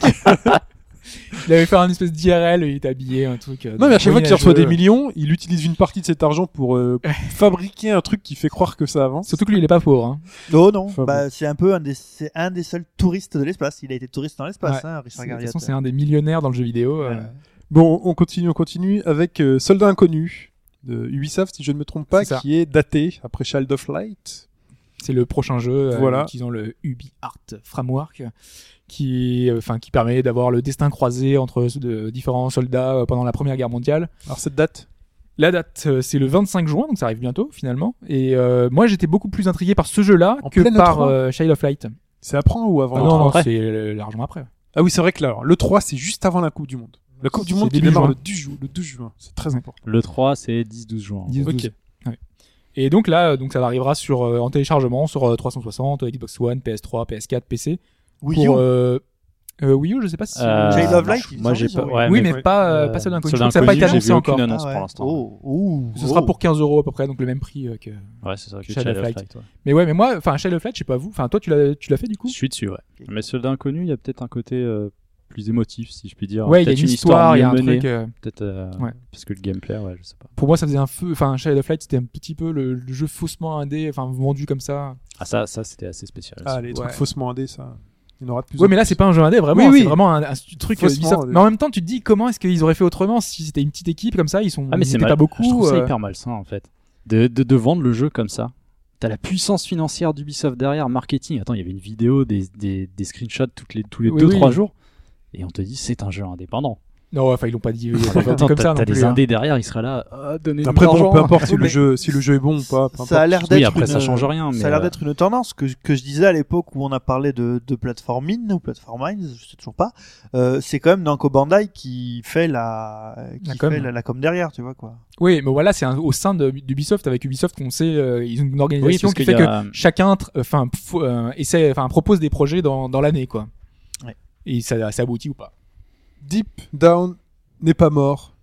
Entre parenthèses, totalement mort. n'est pas totalement mort, oui. Euh, parce qu'on, en fait, on, il avait été annoncé pour le début de la PS4. On avait pensé qu'il arriverait même après pour le, le- la sortie japonaise. Toujours pas. Et euh, on n'a même pas eu de news depuis. Euh, ils étaient censés communiquer, ils ont pas communiqué. Je les ai vus en boîte Si, avec ils balancent Drive des- Club et Last Remnant. Si, il balance des screenshots au format timbre-poste euh, de temps en temps. Ouais, ouais, de temps en temps, mais c'est vraiment pas ça souvent. dommage d'ailleurs. mais- Et, euh, et là, donc, euh, ils ont annoncé que la bêta sortirait donc cet été. Donc, il y aura une bêta pour tester. Donc, ça veut dire que le jeu sort pas avant cet été. Et à mon avis, ce sera plutôt vers la, la fin d'année. Et on aura des news en juin. En juin, qu'est-ce qu'il y a? Il y a le 3. Donc, a priori, ce sera euh, des infos à le 3 pour, euh, pour dévoiler un peu plus sur le jeu. Ouais, et les avec dates de sûrement, sortie. sûrement et, une euh, confirmation au TGS ou un truc dans ce genre. Après, s'ils sentent qu'ils sont pas bons, peut-être mieux pas qu'ils le sortent. Hein. Il y a de la Ouais, concurrence mais- en face, j'ai envie de dire. euh, On en a bah, pas sur parlé. Gen. Bientôt. Euh, bientôt ou pas Bah, je sais pas, il y a un RPG qui va arriver ou un RPG qui est censé arriver? Enfin, oui, il y a peut-être euh, Bah, déjà Dark des- Souls sur Dark Souls PS4. 2, déjà, Deep Down, ouais, Ouais, mais pour l'instant, c'est pas Souls. confirmé. Mais bon. C'est un peu le Dark Souls de Capcom. Pour Oui, l'instant, oui, c'est enfin, comme ce ça. qu'on mais- voit. Après, ça, ça dépend. On sait même pas trop si c'est si plutôt typé Monster Hunter ou si c'est typé. Parce que a Ouais. priori, c'est une dimension multijoueur, c'est à 4 Mais c'est un free-to-play, faut le rappeler. Marc Cerny. Marc Cerny qui va recevoir le Development Legend at Developer Awards. Donc, euh, qui est, rappelle qui est Marc Cerny Alors, Marc Cerny, c'est pour euh, les plus jeunes, euh, c'est le mec derrière le plus ou moins le développement de la PS4. C'est l'architecte. C'est l'architecte de la PS4. Celui qui allait voir tous les tous les développeurs et leur dire euh, alors qu'est-ce que vous auriez besoin donc, pour la PS4 Est-ce que vous vouliez un peu plus de RAM, un peu plus de ça, un peu plus de ci? Donc, euh, et euh, après, Ouais, c'est comme ça que ça marche. Oui, c'est hein. comme ça que ça marche. Après Au avoir final, un- ils font un truc avec beaucoup de RAM, beaucoup de processeurs. Bah là, les, ça a amené à avoir une console qui avait plus de RAM qu'à l'origine. c'est surtout Hmm. que à part euh, à part la RAM et qui en plus est une, une RAM particulière, c'est la DDR5, c'est ça si j'ai pas de Très rapide, celle qui fait la diff avec Ouais, la One. Bah après, ça reste un, un PC low cost, quoi, comme euh, comme tout le monde l'a dit. En même temps, elle est Euh, pas vendue cher. Elle est pas vendue cher, mais bon, c'est pas euh, voilà. J'aurais pu évidemment troller en disant que c'était ça et qui, enfin que c'était sans doute pas pour ça qu'on lui donnait le, le prix. Il a pas fait NAC aussi? Voilà, je, je voulais pas en parler. mais Oui. euh, ou, ou NAC, euh, NAC pour le coup, je l'ai essayé. Et NAC, euh, franchement, c'est nul. Enfin, c'est vraiment nul. C'est euh, la, la difficulté est extrêmement bizarre. C'est même pas un jeu pour enfants, quoi. Tu t'avais dit que tu voulais pas en parler, donc on Voilà, pas. on parle pas. Marc Cerny a fait Non, bien d'autres choses Cerny avant. a fait qui bien sont d'autres intéressantes choses et bien plus intéressantes. Et il est surtout le concepteur d'un jeu. Alors là, c'est vraiment pour les plus vieux, qui est Marble Madness. Qui, euh, en gros, c'était une représentation en vue 3D isométrique et euh, vous jouiez une bille que vous déplaciez à l'aide d'un trackball. Alors pour ceux qui savent pas ce que c'est, un trackball, c'est une souris à boule mais à l'envers. Alors, tout le monde n'avait pas le trackball et puis c'est sorti sur plusieurs Et c'est sorti, voilà. Et, euh, et c'est sorti, donc évidemment, à l'époque, c'est sorti sur tout ce qui existait, euh, ZX Spectrum, Z60, Z64, C64, euh, Mega Drive, euh, Master System, Game euh, Boy. Game Boy, enfin c'est sorti absolument partout. Sorti sur Game Boy. Ah oui, Oui. j'ai joué sur Game Boy, monsieur. Bah, c'était un, eh ben c'était, à la Ça croix, pas ressemblé à grand chose. Ah, ah c'était non, très non, bien. c'était justement, c'était très très Ah, bien. c'était rendu, très ouais. bien, J'arrive Ouais, pas à me ouais. représenter comment ça pouvait être avec un écran mono. Enfin, euh, ce, Bah, t'as ta bille, Ah bah, et puis 3D. euh, en fait t'as des pleins enfin tu fais des, des petits points quand tu veux faire euh, un, un niveau différent de euh, comment Tout dire était bien. de Tu sais, quand hauteur la ou de profondeur Quand la bille tombait dans, le, dans un truc, et tu sais, tu voyais qu'elle faisait, euh, qu'elle oscillait, ouais. quoi, et tout. Non, c'est parfait. Donc euh, il a fait ça, il a fait donc les missiles défense 3D. Il est quand même euh, programmeur sur euh, Sonic 2. On l'avait évoqué hein, quand on, l'avait avait parlé. évoqué. Il est programmeur sur Kid Caméléon. Et puis bah voilà après donc Spyro le Dragon, Crash Bandicoot. est surtout connu pour, pour Crash, enfin pour les, les plus jeunes. Hein, mais- Et pour le game design de Uncharted, le premier hein, quand même, Drex Fortune. Donc c'est parfaitement normal que euh, Marc Cerny finisse par être euh, récompensé pour l'ensemble de son œuvre, parce que euh, voilà, si on garde juste de lui l'image de Knack, on se pose un peu la question. Mais euh, voilà, Marc Cerny, ce n'est pas que Knack, et pour l'ensemble de son œuvre, il mérite le prix qu'il va recevoir. Surtout qu'il a de longévité, quoi. Il Ouais. est là depuis le début, entre Marvel guillemets. Madness 1984. Ah ouais, euh, et c'est vraiment une espèce de 3D isométrique. Ah bah oui, oui, oui. Ah là, ouais, non mais sur la version Game Boy, moi je me disais c'était pas Ah. possible. Donc j'ai Ah non, tu vois, une vue un peu. Tu la vois bien osciller et ouais, tout, ouais. la balle, c'est très bien. Non, non, c'est parfait. Il était très bien sur Game Boy. Oui, vraiment. Très bien, bah, c'en est tout pour cette partie euh, d'actualité. Messieurs, euh, c'est l'heure de la musique pour parler de la petite babale. Tiens, comme dans Marble Madness.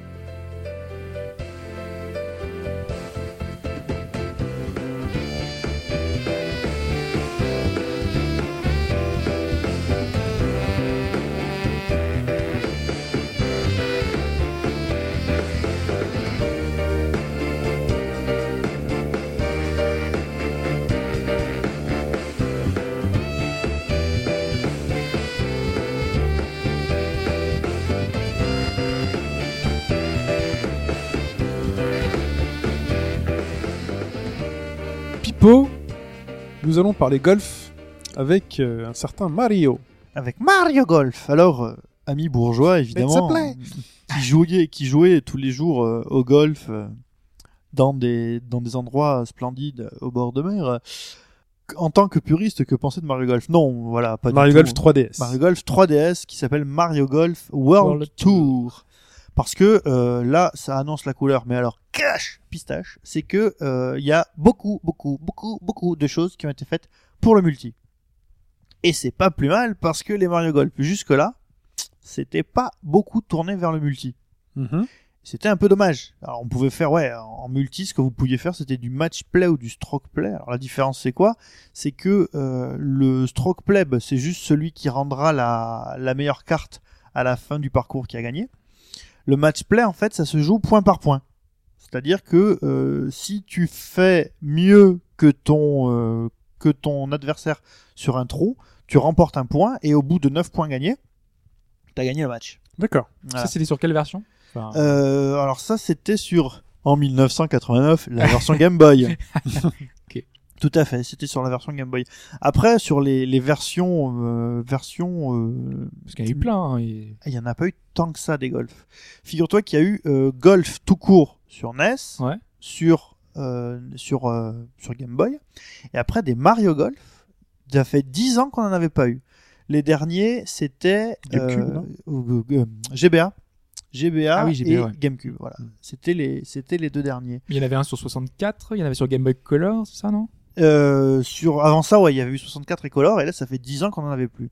Donc, c'est toujours fait par les mêmes personnes, qui sont Camelot, qui sont surtout connus bah, pour le dé- pour les Pour les développements, RPG, hein, pour les RPG, avec Golden Sun. voilà. Et c'est ce qui fait que euh, finalement, euh, quelque chose qui était resté, puisqu'on parlait d'héritage des classiques, dans les euh, Mario, dans les Mario Golf, c'était l'existence d'un mode RPG qui finalement, alors en termes de, de gamification ou de ludification, c'était des tutos.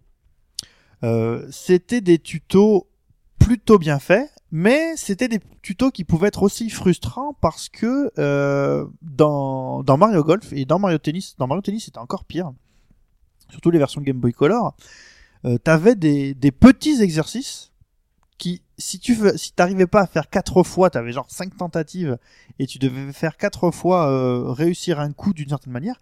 Si tu y arrivais pas, c'était hyper frustrant parce que tu pouvais pas du tout aller plus loin. Ce qui fait que dans le mode story, t'étais coincé à cet endroit-là et c'était horriblement frustrant. Eh ben, en termes d'héritage, il y a quelque chose qui a été conservé, c'est que euh, la progression, grosso modo, par cette, euh, cette frustration a été conservée, mais le mode histoire, qui est le mode château, euh, n'est pas à proprement parler un mode RPG. Voilà. C'est-à-dire que en gros, dans le mode château, vous jouez avec votre mi et euh, On est obligé de jouer avec le Mi? Oui, en mode château, tu joues avec ton mi. Ouais. J'aime mais pas tu- jouer avec mon mi. Tu peux choisir parce que en fait, je sais pas combien vous avez de mi enregistré sur votre console. Oui. Mais tu peux, voilà, tu peux choisir de n'importe quel mi. Alors moi, dans mes dans mes mi, j'ai j'ai genre Shigeru Miyamoto ou des trucs comme ça, ce qui fait que quand je réussis un point, j'ai Shigeru Miyamoto, voire Iwata qui sont derrière et qui applaudissent. C'est assez marrant. Donc tu joues avec ton mi, mais pourquoi tu joues avec ton mi et pourquoi c'est intéressant? C'est parce que comme ça tu commences avec un personnage qui n'a aucune caractéristique particulière et justement bah tu vas apprendre. Et tu vas pas apprendre par des événements euh, scénarisés, mais justement ça va te laisser libre. Donc, ça va être par des épreuves en fait. ça va être par des épreuves. Alors, euh, au niveau de la manière dont le, dont le hub a été pensé, baladez-vous bien dans le hub parce que euh, j'ai l'impression qu'il n'y a pas forcément de logique derrière ça. Euh, vous avez par exemple le- le- l'endroit où vous allez aller le plus souvent dépenser les pièces que vous allez gagner entre chacune des épreuves, sur chacun des parcours, et même quand vous jouez en solo en dehors du mode histoire, bah vous avez la boutique qui est accrochée à un, café, et donc du coup, bah euh, c'est pas, vous pouvez rentrer en café aller dans la boutique ou d'aller directement à la boutique, de pas avoir mis la boutique dans un endroit en particulier. Je trouve ça un peu, euh, un peu déstabilisant parce que du coup, tu te balades, tu fais ah bah tiens, est là la boutique.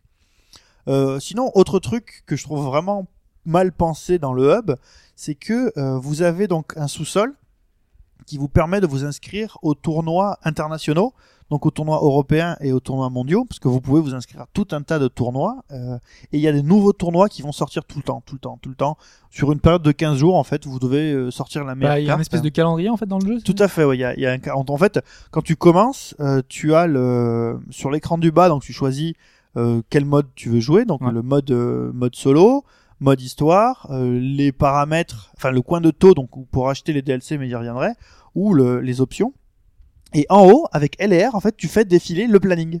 Tous les, les matchs à points, les open à handicap, les stroke play, les match play. Voilà, mais niveau mes références, euh, moi je pense à par exemple Top Spin où t'as des tournois en fait qui arrivent tout, euh, suivant l'année et Bah, qui voilà. progressent comme ça. Et alors, mais là, euh, quand je parle de tournoi, je parle de tournoi avec des vrais gens. Hein. Ah, avec des Pas vrais dans gens le jeu. Ah oui, d'accord. Ah oui. Ça, alors, je, je vais finir donc sur euh, l'inscription au tournoi. Donc les tournois auxquels vous inscrivez font pas avancer le jeu. hein. Les tournois internationaux en ligne font pas avancer le jeu. Mais à cet endroit-là, vous avez un Toad qui est une, euh, un dictionnaire de tout le vocabulaire Du golf. du golf. Hmm. Qu'est-ce qu'il fout là? Pourquoi il est là? Je comprends pas pourquoi il est là. J'avoue. Il est dans le multi uniquement, c'est ça? Il est, enfin, il est dans cet endroit où euh, tu vas t'inscrire au, t'inscrire au tournoi.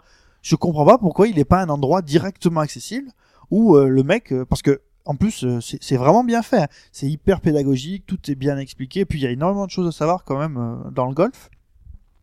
Et voilà, il est à cet endroit-là. Je comprends pas pourquoi il est là.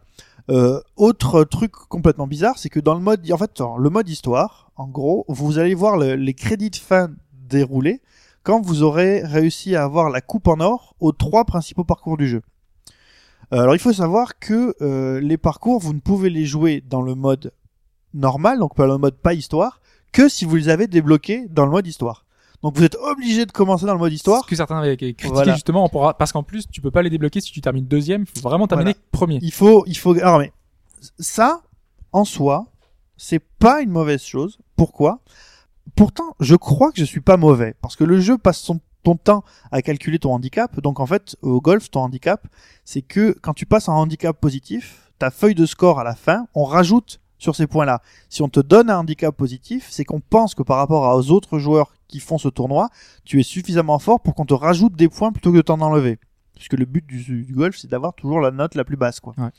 Donc mon handicap est positif, je suis à plus 3,5 depuis un moment, et j'ai quand même galéré, en particulier pour faire le, le dernier parcours, qui est le parcours de la montagne, parce qu'il y a énormément de choses à gérer. Et moi, je venais des 10 heures de la démo, je me suis dit, allez, bim, j'y vais, j'ai des trucs dans les pattes, et en fait, je me suis aperçu que euh, il y avait encore des, Des choses, paramètres, des, des des choses, paramètres que j'avais pas bien réussi à gérer. Mais du coup, c'était pas frustrant de pas avoir tout depuis le début, de te dire qu'en ligne, par exemple, tu pouvais jouer qu'avec un seul, euh, enfin, si, si, terrain? si, ça l'est, mais au final, au final, je trouve que c'est une bonne chose.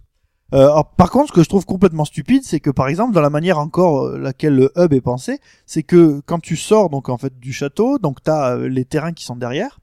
Le premier écran dans lequel tu débarques, bah, t'as les, la possibilité de jouer sur les trois parcours principaux et les parcours où tu dois où tu apprends à gérer euh, donc le petit jeu. Donc le petit jeu, c'est le putt. Donc c'est quand tu joues sur le green pour mettre la- le dernier coup, genre le ou les derniers coups pour mettre la balle dans le trou.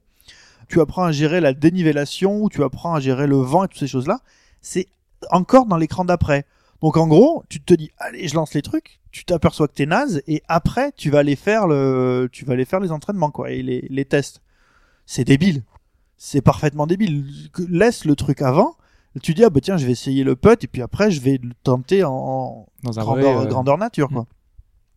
Donc voilà, sur ce point-là, on s'y retrouve super facilement. Hein. Vous serez pas un peu, per- vous serez pas perdu, mais c'est très con Moi, par exemple, euh, sur ce dernier, euh, sur le parcours de la montagne, euh, ça m'a vachement, frustré parce que je me suis dit, mais t'as passé 10 heures sur la démo et t'arrives pas à, gagner, enfin, à avoir le, truc d'or dessus. C'est pas possible. Bon, alors après, il y a évidemment la console triche. Le mec, vous avez à peu près le même nombre de coups que lui sur un niveau, sur un trou, mais qui est hyper difficile. Genre euh, par à 4, mais avec énormément de dénivellation, du vent contre et tout. Et bon, vous, vous arrivez quand bien que mal à faire un par, donc c'est-à-dire que votre score n'évolue pas. C'est un trou en quatre coups, vous le faites en quatre coups, votre score bouge pas. Si vous êtes à moins quelque chose, vous bougez pas. Et Mario, puisque c'est pratiquement toujours Mario qui est classé juste derrière vous, à ce niveau-là, qui est hyper compliqué, boum, il fait un eagle, c'est-à-dire que il fait moins 2 en dessous du par. Et ce qui se retrouve avec son score passe, il passe devant vous. Et tu dis mais comment est-ce qu'il peut faire un eagle dans ce trou-là, dans ce niveau-là? C'est pas possible. Ça, c'est euh, la frustration euh, Mario Kart, quoi. Donc, du coup, tu, tu, tu développes une sorte de... Enfin, t'as un véritable instinct de guerrier, quoi. Chaque point, t'es là, alors attends, faut que je regarde la hauteur, gna gna gna. Et là, tu dis, mais en fait, je sais pas comment ça marche la dénivellation. Et là, tu t'aperçois qu'il y a des épreuves pour apprendre la dénivellation, Mhm. mais qui sont placées après. Tu dis, putain, si j'étais pas allé au bout de l'écran, j'aurais même pas su ce était. Je suis vraiment con, hein.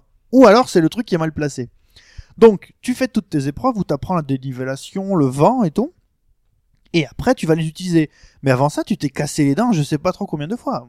Franchement, ce dernier parcours, ouais, j'ai bien mis 5 ou 6 tentatives de 18 trous, parce que tu peux pas recommencer au milieu, hein. faut aller au bout. Hein. Ah, c'est chiant ça. Ouais, c'est chiant. Enfin, si tu vois que c'est mal embarqué au milieu, Tu, tu, fais fais, quand même. Hein. Tu quittes et tu recommences à zéro. Mais si ça se joue dans les deux derniers trous, et souvent ça se joue dans les deux trois Mm. derniers trous, euh, ouf, la, la frustration, elle est. J'ai mis un coup de boule à ma, à ma 3DS parce que c'était horrible. hein.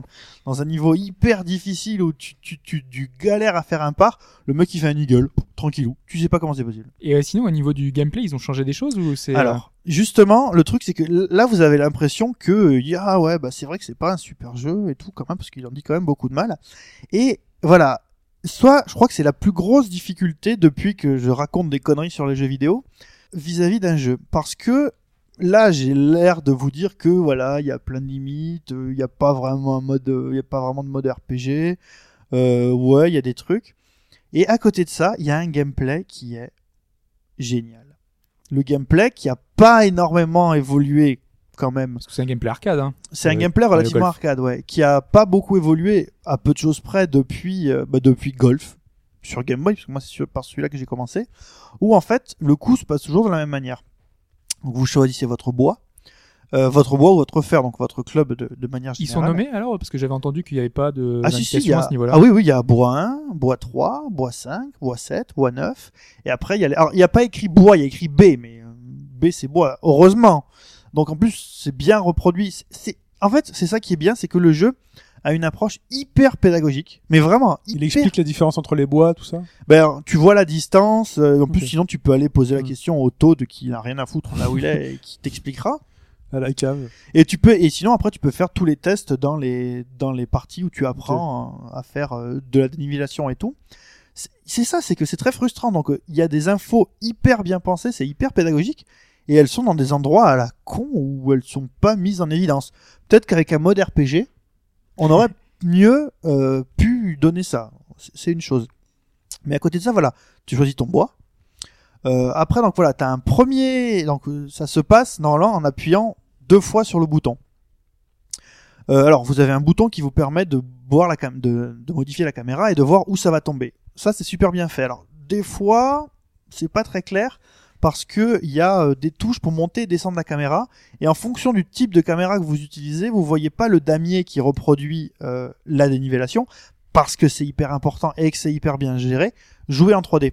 Jouez en 3D parce Ah. que la dénivellation en particulier sur les greens, c'est hyper important avec la pour pour, le, pour la C'est comprendre. sympa, ouais, ça. Ouais. Parce que souvent, la 3D, on dit que c'est très accessoire. Et Ouais. là, ça apporte un vrai plus au gameplay, Oui. finalement, parce qu'on voit vraiment des là, choses. là, euh, ça l'apporte parce que même si tu sais lire comme il faut, je dirais le, la grille de Parce qu'on n'a dénivellation, jamais eu besoin jusqu'à maintenant de la 3D. Non. Enfin, on s'en passait très bien dans les euh, autres jeux. même si tu sais pas bien, même si tu sais lire la grille de dénivellation, il y a des, en fait, il y a- si tu- il y a des boss au dernier moment que tu vois vachement mieux si tu joues en 3D. Bon après, quand t'as l'habitude, t'essayes plus de le voir en 3D, mais si tes tentatives ne fonctionnent pas, mets un petit coup de 3D, ça va te donner quelque chose. Donc, premier bouton, vous lâchez, je dirais, les chevaux et vous essayez d'aller le plus loin possible dans la barre pour taper le plus fort possible. Alors, si vous voulez taper très fort, par exemple pour le premier coup, pour le drive, pour envoyer la balle le plus loin possible sur le premier coup, ben voilà, vous essayez d'aller au bout. Alors c'est quoi? C'est une barre qui augmente de C'est une puissance? barre qui, voilà, c'est une barre de puissance qui augmente. Une fois que vous avez appuyé, donc là, vous, une fois que vous, vous aurez appuyé à ce moment-là, vous fixez la puissance. Donc, vous lancez le coup. Tu appuies un coup. Ça fixe la puissance. Là, il revient. Ton, ton, ton pointeur revient. Et vous avez un, un indicateur. La Si vous direction. vous arrêtez sur cet indicateur, vous tapez tout droit. Si vous vous arrêtez un peu avant, ça va tourner Vers la sur gauche, hein. la gauche. Et si vous arrêtez un peu après, ça va tourner vers la droite. Est-ce que c'est une gestion d'effet ou c'est juste pour dire euh, en fait, euh, enfin, Mais non, mais c'est, c'est, non, mais parce que tu as choisi la direction, et mais en Ouais, plus de la la direction, direction, tu peux décider de rajouter un effet qui va te faire tourner à droite ou à gauche Ouais. pour gérer le vent, par exemple, ou pour gérer un obstacle. Si tu par exemple derrière un arbre, tu te dis bon bah si je vais tout droit, je vais taper dans l'arbre, mais si je tourne sur le côté avec le vent, peut-être que ça va me faire revenir un petit peu la balle. Donc, Donc, cette barre t'aide à décider finalement où tu vas envoyer la balle ou c'est juste pour te dire non, tu t'es légèrement trompé par rapport à ce que tu voulais faire? Elle, euh, bah, ça dépend. Si tu voulais taper tout droit, tu t'es légèrement et que t'as pas réussi à cliquer bien au milieu Mm. parce qu'il y a un timing, tu t'es légèrement trompé, mais t'as la possibilité en Donc, tapant un peu un petit peu, voilà. Et faut faire attention, c'est que si tu tapes trop avant ou trop après, bah, tu touches à peine la balle. Et donc du coup, euh, ta balle, elle va pas du tout aller où tu veux et elle va pas aller loin parce que si tu tapes ta balle trop sur la droite ou trop sur la gauche, elle va pas suffisamment loin. Donc ça gère ça. Il y a une troisième chose qui est gérée, qui est en fait les effets que tu veux mettre, qui sont top spin ou back spin. Donc euh, top spin, c'est la balle une fois qu'elle touche le sol, elle roule en avant, et back spin une fois qu'elle touche le sol, elle roule en arrière. Mhm. Ça, pour gérer les dénivellations, c'est super important. Si ton trou il est à la limite et que tu veux, parce que tu sais qu'à un endroit, si tu fais un backspin sur descendant, bah, tu vas te retrouver vachement loin. Si tu mets un top spin, ça peut accrocher à la, à la dénivellation et remonter. rien à voir avec le jeu de tennis. hein. Hein, voilà. Rien à voir. Mais l'idée, c'est Ah, mais le ça. principe est le même. Le principe, c'est le euh, même. lifté coupé. C'est voilà, c'est lifté et coupé. Et donc voilà, à côté de ça, le gameplay est très simple, très arcade et hyper riche. Euh, moi, je sais que bon, là, je dois être peut-être à 20 heures sur le jeu après avoir passé 10 heures sur la démo. Pour chaque trou, j'ai essayé 4, 5, 6 approches différentes. Euh, des fois, j'ai complètement foiré mon coup et ça m'a, euh, j'ai dû m'adapter et j'ai découvert que, bah, en essayant autrement, donc voilà, le gameplay est fait de telle sorte que tu n'apprends pas, c'est pas stéréotypé, tu ne joues pas de façon stéréotypée et c'est pas trop arcade, je dirais, dans le sens où bah, t'as pas besoin d'apprendre des trucs par cœur pour savoir que, ça, que ça marche. Euh, voilà, en plus, bon, t'as le vent qui change, évidemment, toutes ces choses-là. Et du coup, il y a assez de niveaux pour les tester justement. C'est Alors, cool, euh, Euh, le jeu de base, quand tu lances, parce que voilà, moi après avoir passé 10 heures de démo, j'ai fait allez c'est parti, on s'en fout, on va pas faire le mode histoire, on va directement essayer les parcours. Merde, pourquoi il y a qu'un parcours? Il y a un parcours. Il y a le premier parcours qui est le parcours de la le parcours de la prairie là, le, le truc le plus simple. Et d'ailleurs, je crois qu'il y a des niveaux qui viennent directement du premier Mario Golf. Il me semble que c'est vraiment, enfin, du premier Golf tout court, avec un arbre planté à un endroit particulier. Euh, et tu te dis, ah ben attends, euh, t'as un choix. Ok, donc il y a un niveau 9 trous qui est le niveau de pitch. Putain, mais eh, ça c'est ah, c'est horrible. C'est voilà, frustration maximale. Donc tu te dis bon, c'est pas grave, allez, je vais faire le premier parcours. Bon, tu fais le premier parcours, tu le fais une fois, tu le fais deux fois. Tu dis bon, j'aimerais bien faire un autre parcours. Bon là, tu dis évidemment, c'est le mode histoire qui va débloquer les parcours. Allez, direction le mode histoire. Donc tu fais, tu débloques le parcours de la prairie, tu débloques le parcours du bord de mer, tu débloques le parcours de la montagne. Super, les crédits euh, déroulent. Donc là, tu as la possibilité de faire les parcours du monde Nintendo. Donc le monde Nintendo, en fait, c'est euh, avec des niveaux particuliers. Donc le niveau de pitch, par exemple, il y a des cœurs dessinés au sol et si ta balle tombe sur le cœur, elle roule tout droit pour aller plus vite. faut savoir utiliser ça. Alors il y a des défis pour débloquer ces choses-là. Et quand même, moi, j'avoue que euh, de pas pouvoir de suite donner libre cours à, ma- à mes fantaisies golfistiques euh, et à lutter contre mon prolétarisme ambiant en jouant à, un sport de bourgeois, euh, ça m'a frustré. Je me suis dit, putain, c'est- c'est dommage. Mais quelque part, tu dois apprendre le jeu. Donc voilà, euh, moi j'ai un problème avec ce jeu, c'est que moi je l'adore. Franchement, je l'adore. J'ai, On dirait pas, hein. ouais, je t'aime moi non plus. quoi. C'est. j'ai, euh, j'ai adoré. Enfin, le, le gameplay, je l'adore. Là, là, je vais, je vais y jouer, je vais y rejouer, je vais faire un nombre incalculable de tournois. T'as encore des choses à débloquer là dans ce que là où t'en es? Oui, oui, parce que j'ai pas débloqué tous les tous les parcours Nintendo. Euh, et puis surtout, Donc c'est j'ai- des défis que tu dois faire encore. et voilà, que tu ouais, dois, j'ai euh, pas tout débloqué. Euh, j'ai euh, acheté, alors j'ai dé- débloqué tout un tas de choses. T'as acheté les DLC Il y a des DLC. Alors il y a des DLC et ça, euh, les gens Oh. disent, euh, voilà, alors, si tu veux par exemple, si tu veux avoir trois parcours au lieu d'un seul, si tu veux pas passer par le mode histoire, Ouais. tu fais le DLC. Avec le DLC, t'as deux parcours de plus. Mais bon, ça après, euh, si C'est pas veux- pour débloquer des choses que tu débloquerais toi-même pour gagner du temps, c'est des, des trucs en plus quand Ah, c'est des trucs en plus. Ouais. Ouais, c'est des trucs en plus. C'est juste que tu as deux autres parcours qui sont des parcours difficiles et qui fait que si tu veux passer directement du parcours de la prairie bah, au parcours Toad ou euh, le dernier là, je crois que c'est le, le, le Yoshi ou je sais pas trop quoi, bah t'as un gap, t'as un gap monumental parce que c'est super difficile quoi. Donc euh, Il faut les prendre en plus, quoi. C'est quand Voilà. t'as vraiment terminé tout. moi euh. j'ai j'ai pris directement le season pass, hein, je suis pas embêté donc j'aurai les, les trucs au fur Il et y à a quoi? C'est juste des, des, des parcours, il y a pas de Il y personnages. a des parcours et des personnages. Parce que moi, j'ai pas vraiment compris la même chose. Ce que tu achètes, tu peux pas le débloquer en jouant. Non, c'est des trucs en Ah plus. ouais. c'est des trucs en plus. D'accord. C'est Voilà. du contenu additionnel comme. C'est Oui, du non, vrai DLC pourri. C'est du- Ok. bah, Bah non. Mais c'est du DLC tel qu'on le connaît ou des- c'est du DLC Voilà, c'est du. DLC qu'on voit partout, quoi. ouais. Oui, mais que je m'attendais pas à voir là. Ça m'énerve qu'on s'étonne à chaque fois qu'il dit DLC. Les DLC, il y en a dans tous les jeux aujourd'hui. C'est, plus possible. Il faudrait signaler quand il y a un jeu qui n'a pas de DLC. Mais il n'y avait pas tant que ça chez Nintendo. Euh. voilà, déjà, et c'est pas pour ça qu'on est forcément d'accord euh, avec ça, tu vois. non, mais aujourd'hui, il y a plus de DLC. Il y a plus de jeux qui sortent sans DLC. C'est, Chez Nintendo, il n'y en avait pas avant. Mais a Nintendo a annoncé il y a un an qu'ils allaient mettre des DLC dans tous leurs jeux. Oui, bah quand ça arrive. Et sur Mario Golf, Smash le Bros, il y en le aura. Dans le prochain Mario, il y en aura. Et il y en aura dans tous les jeux. Dans le prochain Mario. Qui- Ah, je suis sûr et certain. il y en Dans aura. Nintendo Pocket Football Club, il y en a. Il y en En fait, a. c'est des projets qui ne fait pas de DLC. Pour ton information. Mais tu Euh, dois le oui, savoir. mais c'est des DLC gratuits. Voilà. Donc Voilà. c'est pas du DLC. Pour moi, c'est un patch. en fait. Mais c'est du contenu additionnel. DLC, c'est des, gratuit, des donc. nodes euh, content. Mais euh, disons que là en fait c'est pas du c'est pas du pay to play, c'est-à-dire que t'achètes pas un truc que tu pourrais débloquer en jouant 500 Non, voilà. de Non, jeu. mais ça, ça autre on s'en chose. doutait que c'était vraiment, c'est, c'est, enfin, c'est du bonus, ouais, si Ouais. on peut le dire. Ok. C'est Bon, c'est du bonus, enfin, de- depuis longtemps, on se plaint de ça. Enfin, normalement, ça devrait être dans le dans la galette normale, mais Ouais. maintenant, c'est tous les jeux qui font ça. C'est ça le problème. Le problème, c'est aujourd'hui, vu que Nintendo c'est nouveau pour eux, bah on dit, euh, voilà, on critique ça. Le problème, c'est que c'est le cas de chez tous les Mais on, constructeurs. on critique toujours pour les autres. Enfin, je veux dire, moi, ça me fait chier Bah non, de voir euh, dans un jeu quand il y a des trucs, j'aurais voulu les débloquer, ça aurait dû y être naturellement. Je sais pas, je prends par exemple Okami sur PS2, tu Ouais. débloquais toute l'OST, tu débloquais des trucs. Hmm. Maintenant, on va te la filer pour 5, 6, 10 euros. Enfin, t'as filé, oui, tu vas la payer. Ah non, quoi. mais complètement. Ouais. C'est dommage. Ok. Non, Bon. non, mais regarde les derniers jeux de baston qui sortent, tout ça, on dit pas, euh, il y a des DLC Oh, supplémentaires. Alive. Oh, Mais ouais, des c'est c'est le, c'est que ça. Ils te vendent des trucs euh, absolument abusés et on dit pas dans les moins euh, euh, des DLC, eh ben, c'est parce qu'on s'est rentré dans les mœurs aujourd'hui pour les pour la plupart des jeux euh, communs, malheureusement. Mais des DLC de costumes, on s'en fout. Si quelqu'un veut payer pour avoir. Mais non, un- mais c'est des costumes, c'est des personnages supplémentaires. Avant, c'est ça Ah des- oui, débloquait. si c'est des persos supplémentaires, c'est chiant. Ah, comme mais avant, ce- ça se débloquait, si je Oui, voilà. Enfin, Mais les dérive, costumes, mais si ok, le- DLC, mais- Mais c'est pareil dans Street, c'est pas pareil dans Là, là, il y a du hein. DLC, mais Dans finalement, il y, a, des costumes. il y a quand même plein de trucs à débloquer, les enfants. Il y a plus de choses à débloquer que de choses à acheter, quoi. Oui, on reste, C'est ça, le truc, bien sûr, on reste Il y avait pas un Street où il y avait des, un personnage supplémentaire, des personnages supplémentaires à débloquer? Non, non, Aucun Street? Non, aucun.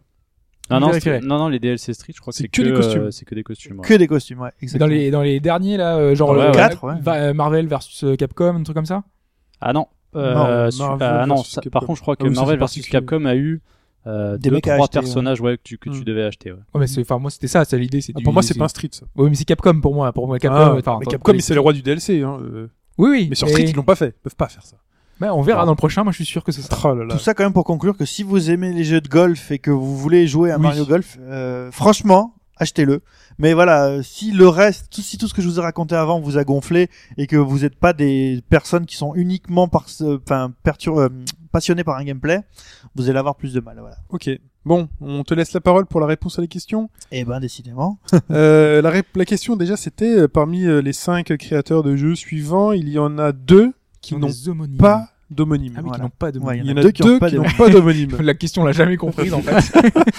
c'est pour ça, on a donné la bonne réponse. qui n'a pas d'homonyme dans le, jeu- dans le jeu vidéo? Qui n'a pas d'homonyme dans le Oui, monde dans du le- jeu vidéo Entre Kojima, Miyamoto, Tetsuka, Miyazaki, Takahashi? Alors, on va commencer par la fin, tiens. J'ai dit Miyamoto, euh, Mike a dit Tetsuka et Hobbs a dit Miyazaki. D'accord. Tous au pif en plus. Non, pas trop, pas trop. Bah, moi, je savais qu'il y a un Miyazaki, mais je crois pas en avoir vu d'autres. Donc, euh, je pensais que c'est un piège, tu vois. Ça fait Miyazaki, on sait qu'il fait aussi des films. Donc, Takahashi. Takahashi, on compte deux Takahashi très connus. Le premier est Tetsuya Takahashi et il n'est rien d'autre que le créateur de euh, la saga des Xeno. Donc euh, Xenosaga, Xenoblade, avant ça, euh, euh, ce jeu qui coûtait une blinde sur PS1. Quelqu'un peut... Xenogears, bah oui, c'est un Xenogears, Xeno ouais. aussi. Oh là là. Et donc, c'est Donc- sa femme, le, deux- le deuxième Takahashi. Non, le deuxième Takahashi, c'est Keita Takahashi, qui est le créateur de Katamari Damacy. Ah, c'est vrai. Voilà. Mm. Ensuite, Kojima. Donc, Nous connaissons Hideo Kojima. nous connaissons Hideo Kojima qui bosse pour Konami. Mhm. Mais le saviez-tu? Un deuxième Kojima bosse pour Konami. Ah, c'est pour Konami aussi. Oui. Et c'est Ayami Kojima, qui est une femme et qui est la cara design des Castlevania. J'avais déjà entendu parler d'un truc sur Kojima. Donc, euh, ok. Donc il reste trois réponses et deux bonnes réponses dedans. Il reste Miyamoto, Donc, il y a- Tetsuka. Il y a deux vainqueurs. Et Là, Miyazaki. vraiment, pour pas être vainqueur, il faut vraiment pas avoir de points. Alors, Miyazaki. Qui sera le perdant dans nos trois Mm. plutôt Miyazaki, Hobbs, c'est pour toi. Alors, euh, Miyazaki. euh, alors là, franchement, bravo Ops. J'avais, j'avais tenté la carotte et dans le monde du jeu vidéo, il n'y a qu'un seul Oh. Miyazaki qui est Hidetaka Miyazaki, Miyazaki. et qui est, Le euh, créateur de Demon's Souls et Dark Souls. voilà, bravo. Donc, il nous reste entre- Miyamoto C'est entre toi et moi, Mike. et Tetsuka. Sachant que Mike a toujours deviné les réponses Mm. de Pipo. Alors, il faut savoir que Miyamoto et Tetsuka, tous les deux, ont bossé ensemble Mhm. sur quelque chose d'aussi peu connu que le premier Super Mario. L'année prochaine, il est sur The Voice, Pipo. le gagnant de The Voice est, après trois semaines de concours, beaucoup de talent. Donc, on a Shigeru Miyamoto et Takashi Tetsuka qui ont bossé Ensemble. sur le premier Mario. Jusque-là, tout va bien. Ouais. Mais, Qui sera mais, Mais. qui n'a pas bossé sur un Mario On a un autre Miyamoto. Ah, Non. ah. Donc qui avait dit quoi? J'avais dit Tetsuka. Donc, victoire de Mike encore. Faut que j'arrête mes questions pour Oui, la parce Mike que- à chaque fois. Parce que on a un Masafumi Miyamoto. Oh, je- Il restait trois trucs. Eh ouais. Deux sur trois, je l'ai pas. Quoi. Masafumi Miyamoto, qui est rien d'autre que le fondateur de Square à l'époque où Square était Mais tout oui. seul. Donc euh, voilà. Bravo. Mike, parce que Et, là, et euh, Tetsuka, bravo, il a Hobbs, fait des hein. choses Tetsuka. récemment. euh, Bravo, Hobbs aussi a trouvé. Tu Ah oui, bravo les Hobbs deux, aussi, alors. oui. Non mais Mike, c'est son streak, voilà, il, a- Oui, mais là, Sur les euh, questions de Pipo, pour l'instant, ouais. il est balèze. j'ai perdu la semaine dernière. Et euh, bah non, euh, bah Tetsuka, il est comme Miyamoto, Tetsuka et Miyamoto, euh, parce qu'on parle beaucoup de Miyamoto, mais Tetsuka c'est un peu pareil. hein. Ils sont dans un coin, dans un peut-être dans des beaux bureaux et tout, et on va la voir en disant, Eh, regardez, là il y a un champignon, c'est un Mario, ça vous va? Le mec fait, Eh, c'est bon, c'est cool. Il y a un champignon, c'est cool. Ok. Vas-y. Il valide. Bon match. Il valide de loin. L'extrait musical de la semaine dernière. Qu'est-ce que c'était? On va le diffuser d'abord.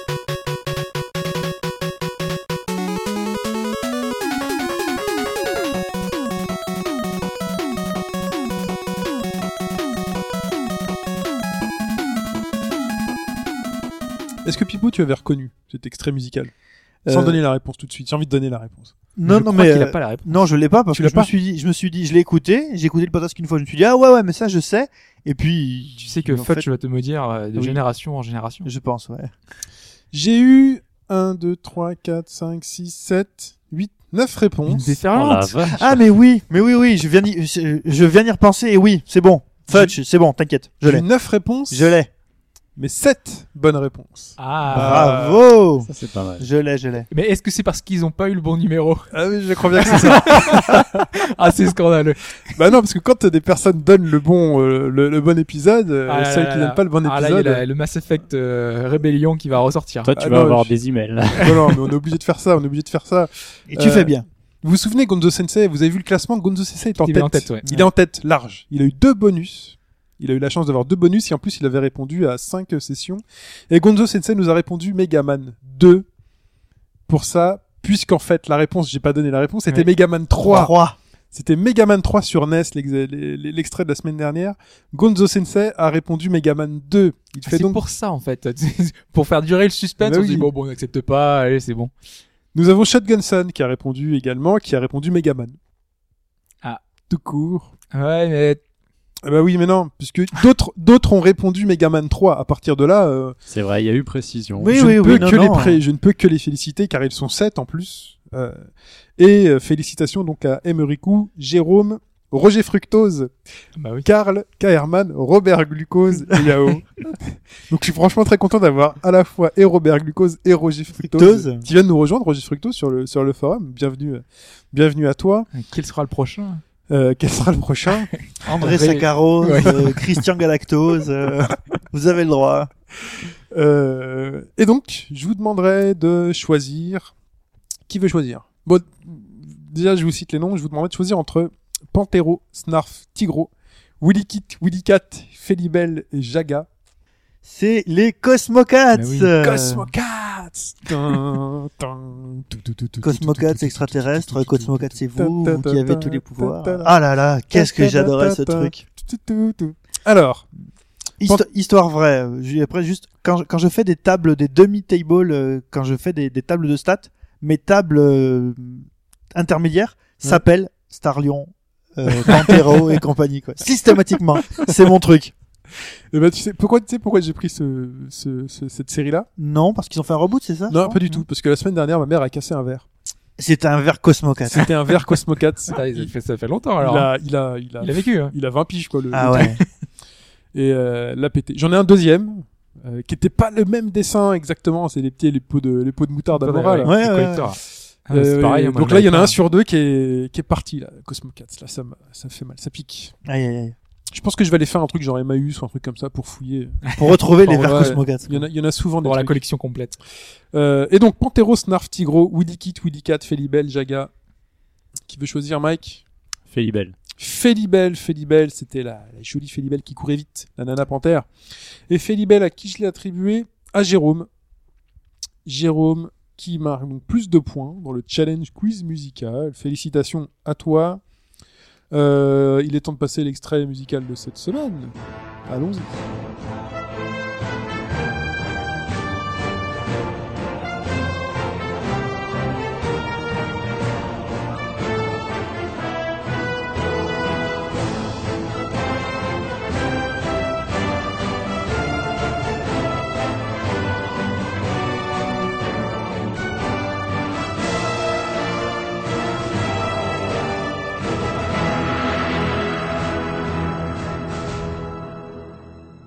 Donc c'est un choix collectif de Pipo, de Mike et de Hobbs. Euh, pas de moi, parce que moi je n'y ai pas joué. Donc de toute façon je n'aurais pas trouvé, puisque quand on n'y joue pas, on ne trouve pas, sauf pour les très connus. Pour me répondre, c'est shin.bgd.fr, shin.bgd.fr, donc n'hésitez pas en plus à, à laisser des, des petits messages, hein, ou des, des débriefs. Si je les remonte, il n'y a pas de souci, par mail. Donc shin.bgd.fr pour me répondre. Vous nous retrouvez sur le Facebook, sur le Twitter, attachbgdfr, Facebook au bas gauche droite, au bas gauche droite.fr, sur le forum. Inscrivez-vous comme notre cher ami Roger Fructose qui a rejoint son compatriote Robert Glucose. Euh, on a eu beaucoup de nouveaux d'ailleurs cette semaine. Ça fait super plaisir. Donc, euh, Ouais. dont le topic de la bienvenue, Willkommen, Willkommen. À chaque fois qu'il y a une nouvelle personne qui vient, euh, on est tous très contents. Donc, euh, venez en masse. Qu'est-ce qu'on dit d'autre? C'est tout. On est toujours sur iTunes, sur plein de trucs. euh, et on va se dire au revoir. Mais on vous rappelle que juste après le au revoir, là, Il y a un extrait sonore. il y a un extrait sonore qu'on va passer, et juste après, Hobbs va nous reparler de Dark Souls 2, cette fois-ci en spoilant un peu plus euh, les boss et tout. Donc, Oh, spoilons à fond, ouais. Il va spoiler. tu vas spoiler vénère là Ah, la, la fin et tout. Il euh, débrise. Je précise que c'est même pas moi qui lui ai dit de spoiler. Donc, si vraiment vous voulez rien savoir sur Dark Souls 2, chut, Vaut bah, mieux zapper, ouais. à la semaine prochaine, on se retrouvera pour un Revenez, prochain euh, podcast. Voilà. Et revenez sur cette fa- partie-là euh, quand vous l'aurez fait. Et pour les autres, eh bien, à tout de suite.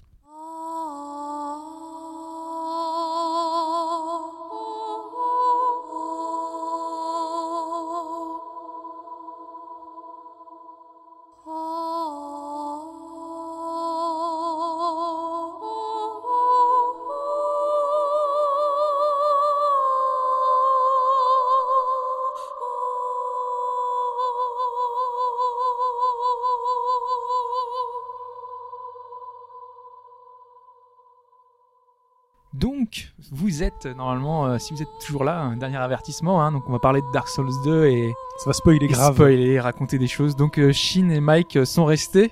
Ils ont pas peur de, de, de ce que je vais Non, dire, non, non. De, de raconter Non, mon histoire. Moi, je le ferai pas, donc ça me dérange pas.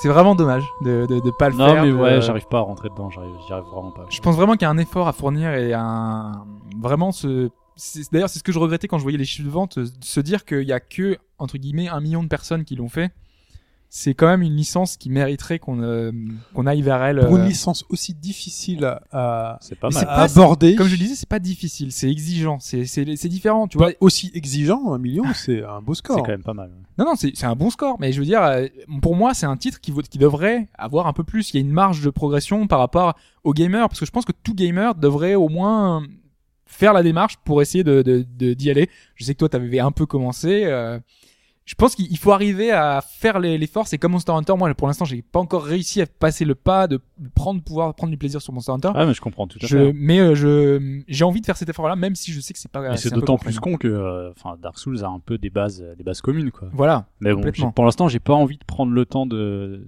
de me casser la tête dessus, quoi. J'ai d'autres trucs à faire, donc. euh, Je voulais déjà revenir un petit peu sur le bah, sur le créateur du jeu. Ça m'avait un peu inquiété quand on avait un peu annoncé le annoncé le jeu que donc Miyazaki, dont parlait Pipo tout à l'heure, ne travaillait plus sur euh, sur le jeu. Et, euh, et donc on avait annoncé deux co-créateurs et ces co-créateurs, euh, on savait pas trop ce qu'ils avaient fait. Et euh, dans des interviews récentes, ils ont un peu expliqué d'où ils venaient. Et ils viennent pas de n'importe où en fait. Euh, Yu euh, Tanimura par exemple, euh, lui a, un peu euh, vraiment bourlingué. C'est un vétéran de chez From Software. Ça fait longtemps qu'il est chez eux. Euh, il est, c'est un fan de Wizardry ou Dungeon Master. Je pense que ça aurait aussi parlé à Pipo. C'est des séries qui sont très marquées, bah, déjà occidentales, hein, parce que c'est des Wizardry, c'est, c'est quelque chose de, de chez nous. Mhm. Euh, et, euh, et derrière, quand il est rentré chez From Software, c'était pour travailler sur Kingsfield, qui est un peu l'ancêtre euh, de, bah, du, du jeu de, de Dark Souls et Demon's Souls. Donc, voilà, on sait que c'est quelqu'un qui est passionné, qui est, qui est dans le, dans le moule.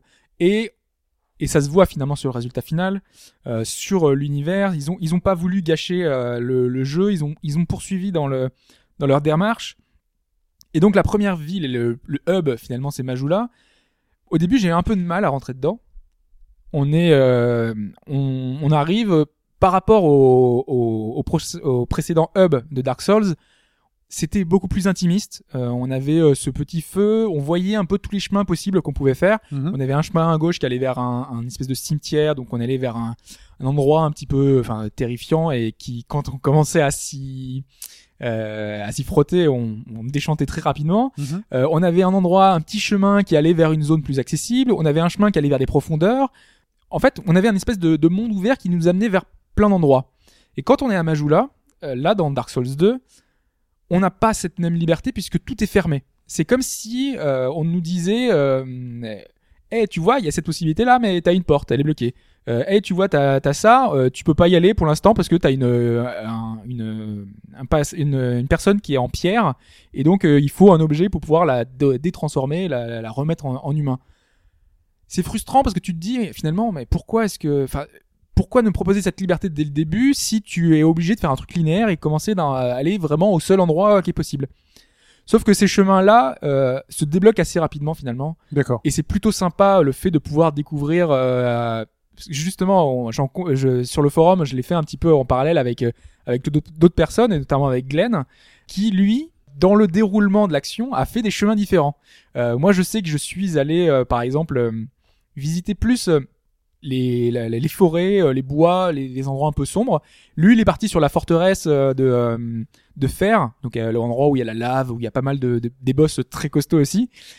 Et ces endroits-là ont des niveaux de difficulté différents Mhm. Mais ils sont accessibles finalement euh, très rapidement. Donc du coup, euh, c'est tu vois que tu as du mal, tu dis euh, est-ce que je dois vraiment continuer? Non, normalement tu dois reprendre le chemin entre guillemets normal, c'est une zone plus facile. Mais tu peux aussi persévérer et c'est ce que j'ai fait. Par exemple, moi dès le début, euh, le premier boss, je l'ai battu du- sans, sans mourir. Ça m'a un peu euh, frustré. C'est un espèce, c'est le, c'est le géant, un premier géant. euh. Donc, quand Hobbs il meurt pas, il est frustré. Hein. Retenez bien. Quoi, je suis pas mort. et tout, putain. Mais non, mais t'arrives le premier boss direct, tu meurs pas. Tu le bats du premier coup, euh, il m'a pas enlevé de vie. Moi, j'ai battu le premier boss de Dark Souls. euh, Enfin, je sais pas si c'était un boss, mais Non, c'est pas, enfin, c'est- c'était le tutoriel en fait. Ah. Je devais tomber du ciel et, le- et le battre. Ouais, c'est est un battu. boss, mais c'est un, c'est un boss tutoriel, tu veux. Je C'est l'ai battu. C'est le premier boss. Là, en fait, euh, le problème, c'est que ce géant, il est super lent et tout, donc la zone tutoriel est déjà passée. Hein, donc là, c'est vraiment le vrai premier boss. Ouais. Il est frustrant parce qu'il est trop facile. Sauf que normalement, le- je suis allé dans une zone où j'aurais pas dû aller. Donc je suis tombé sur le poursuivant, qui est le boss qui a, euh, je pense, fait galérer le plus de monde euh, sur sur le net. hein. On voit souvent les gens, ils font. Et vous avez réussi à battre le poursuivant Le poursuivant, c'est on est dans une zone super restreinte.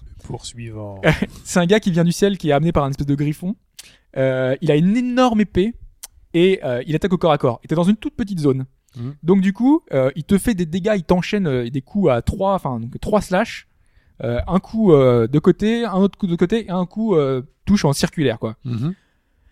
Pour réussir à survivre à ça, c'est chaud. Et après, en plus, il a de la variété dans ses combos, euh, suivant en plus euh, qu'il a plus ou moins de vie et tout ça. Donc du coup, ce combat, j'ai dû le recommencer euh, 10, 15, euh, 20 fois. Ah, ils sont là les stats euh, que Et- tu disais plus tôt.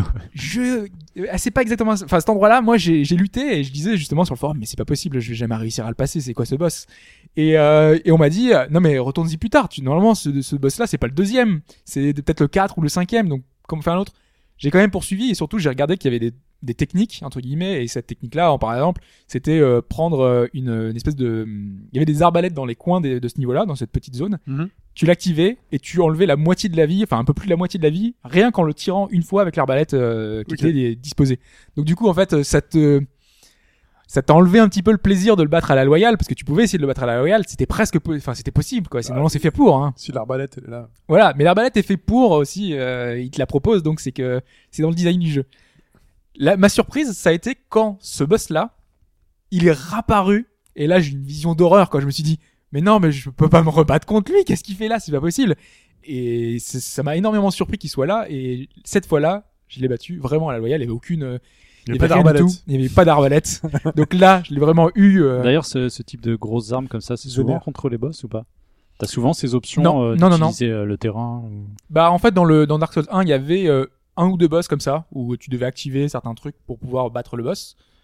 Euh, là non dans Dark Souls 2 il y a pas vraiment c'est en général c'est du combat c'est un contre vraiment un combat, euh, là. t'es vraiment dans le dans l'esprit euh, tu vas battre.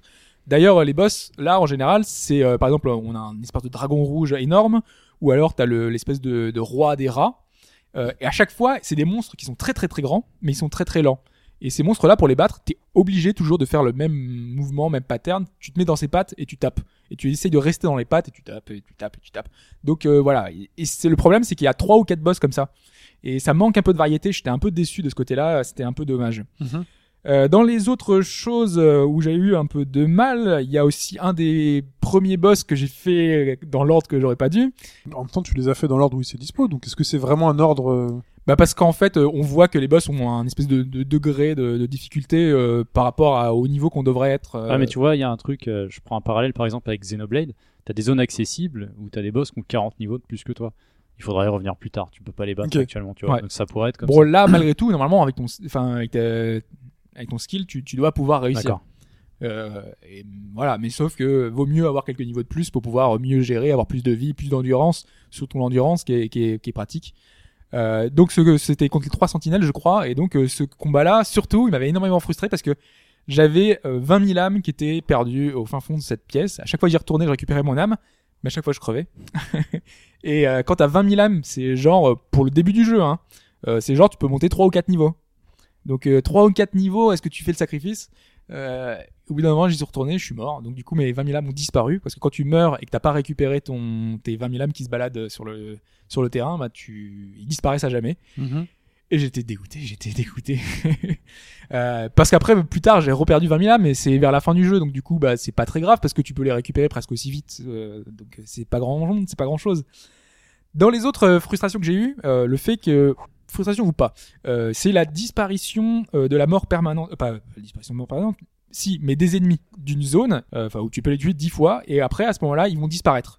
Euh, parce qu'à chaque fois que tu reviens à un endroit, euh, tu- enfin tu, tu vas à un feu de camp, ils réapparaissent. Donc du coup, si tu les as tués 10 fois de suite, ils vont ne plus réapparaître du tout. Donc ça fait que quand tu repasses dans certaines zones, que tu les as battus 10 fois, eh ben tu passes un peu comme dans un désert, il y a plus rien, tout est bien, vide. tranquille. T'es tranquille. Oui, t'es tranquille. Sauf que moi, dans Dark Souls 1, je m'en servais pour récupérer des objets parce que Dark Souls, c'est un, jeu où tu, tu veux récupérer ton équipement, essayer de l'upgrader. Moi, je voulais monter ma Claymore, euh, non, mon équipement, euh, mon armure. Finalement, j'avais l'armure d'Avel. C'est une, armure qu'on avait déjà dans Dark Souls 1. Je voulais la monter à plus 10. Donc, euh, vraiment la monter au maximum. Le problème, c'est que j'ai pas réussi à trouver des titanites. C'est des objets qu'on trouve sur certains monstres. Et ces monstres-là, je les avais déjà tous tués.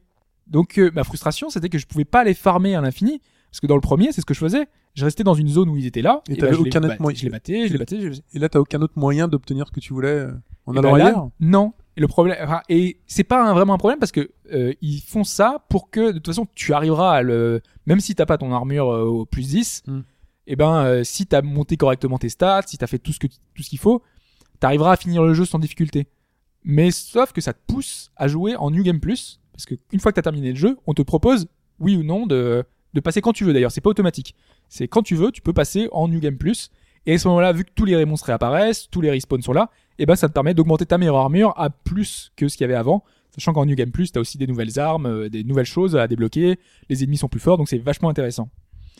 Dans les choses aussi que j'avais notées, euh, parce que j'ai noté pas mal de choses en vrac, hein, t'avais euh, le coup de ennemis et, et alliés. Ce qui est marrant, c'est que on a des messages au sol. Et certains messages, notamment euh, la première fois qu'on rencontre celle qui nous donne euh, les, normalement, nous apprend les miracles, partout autour d'elle, t'avais des messages qui disaient menteur, menteur, menteur, menteur. Mhm.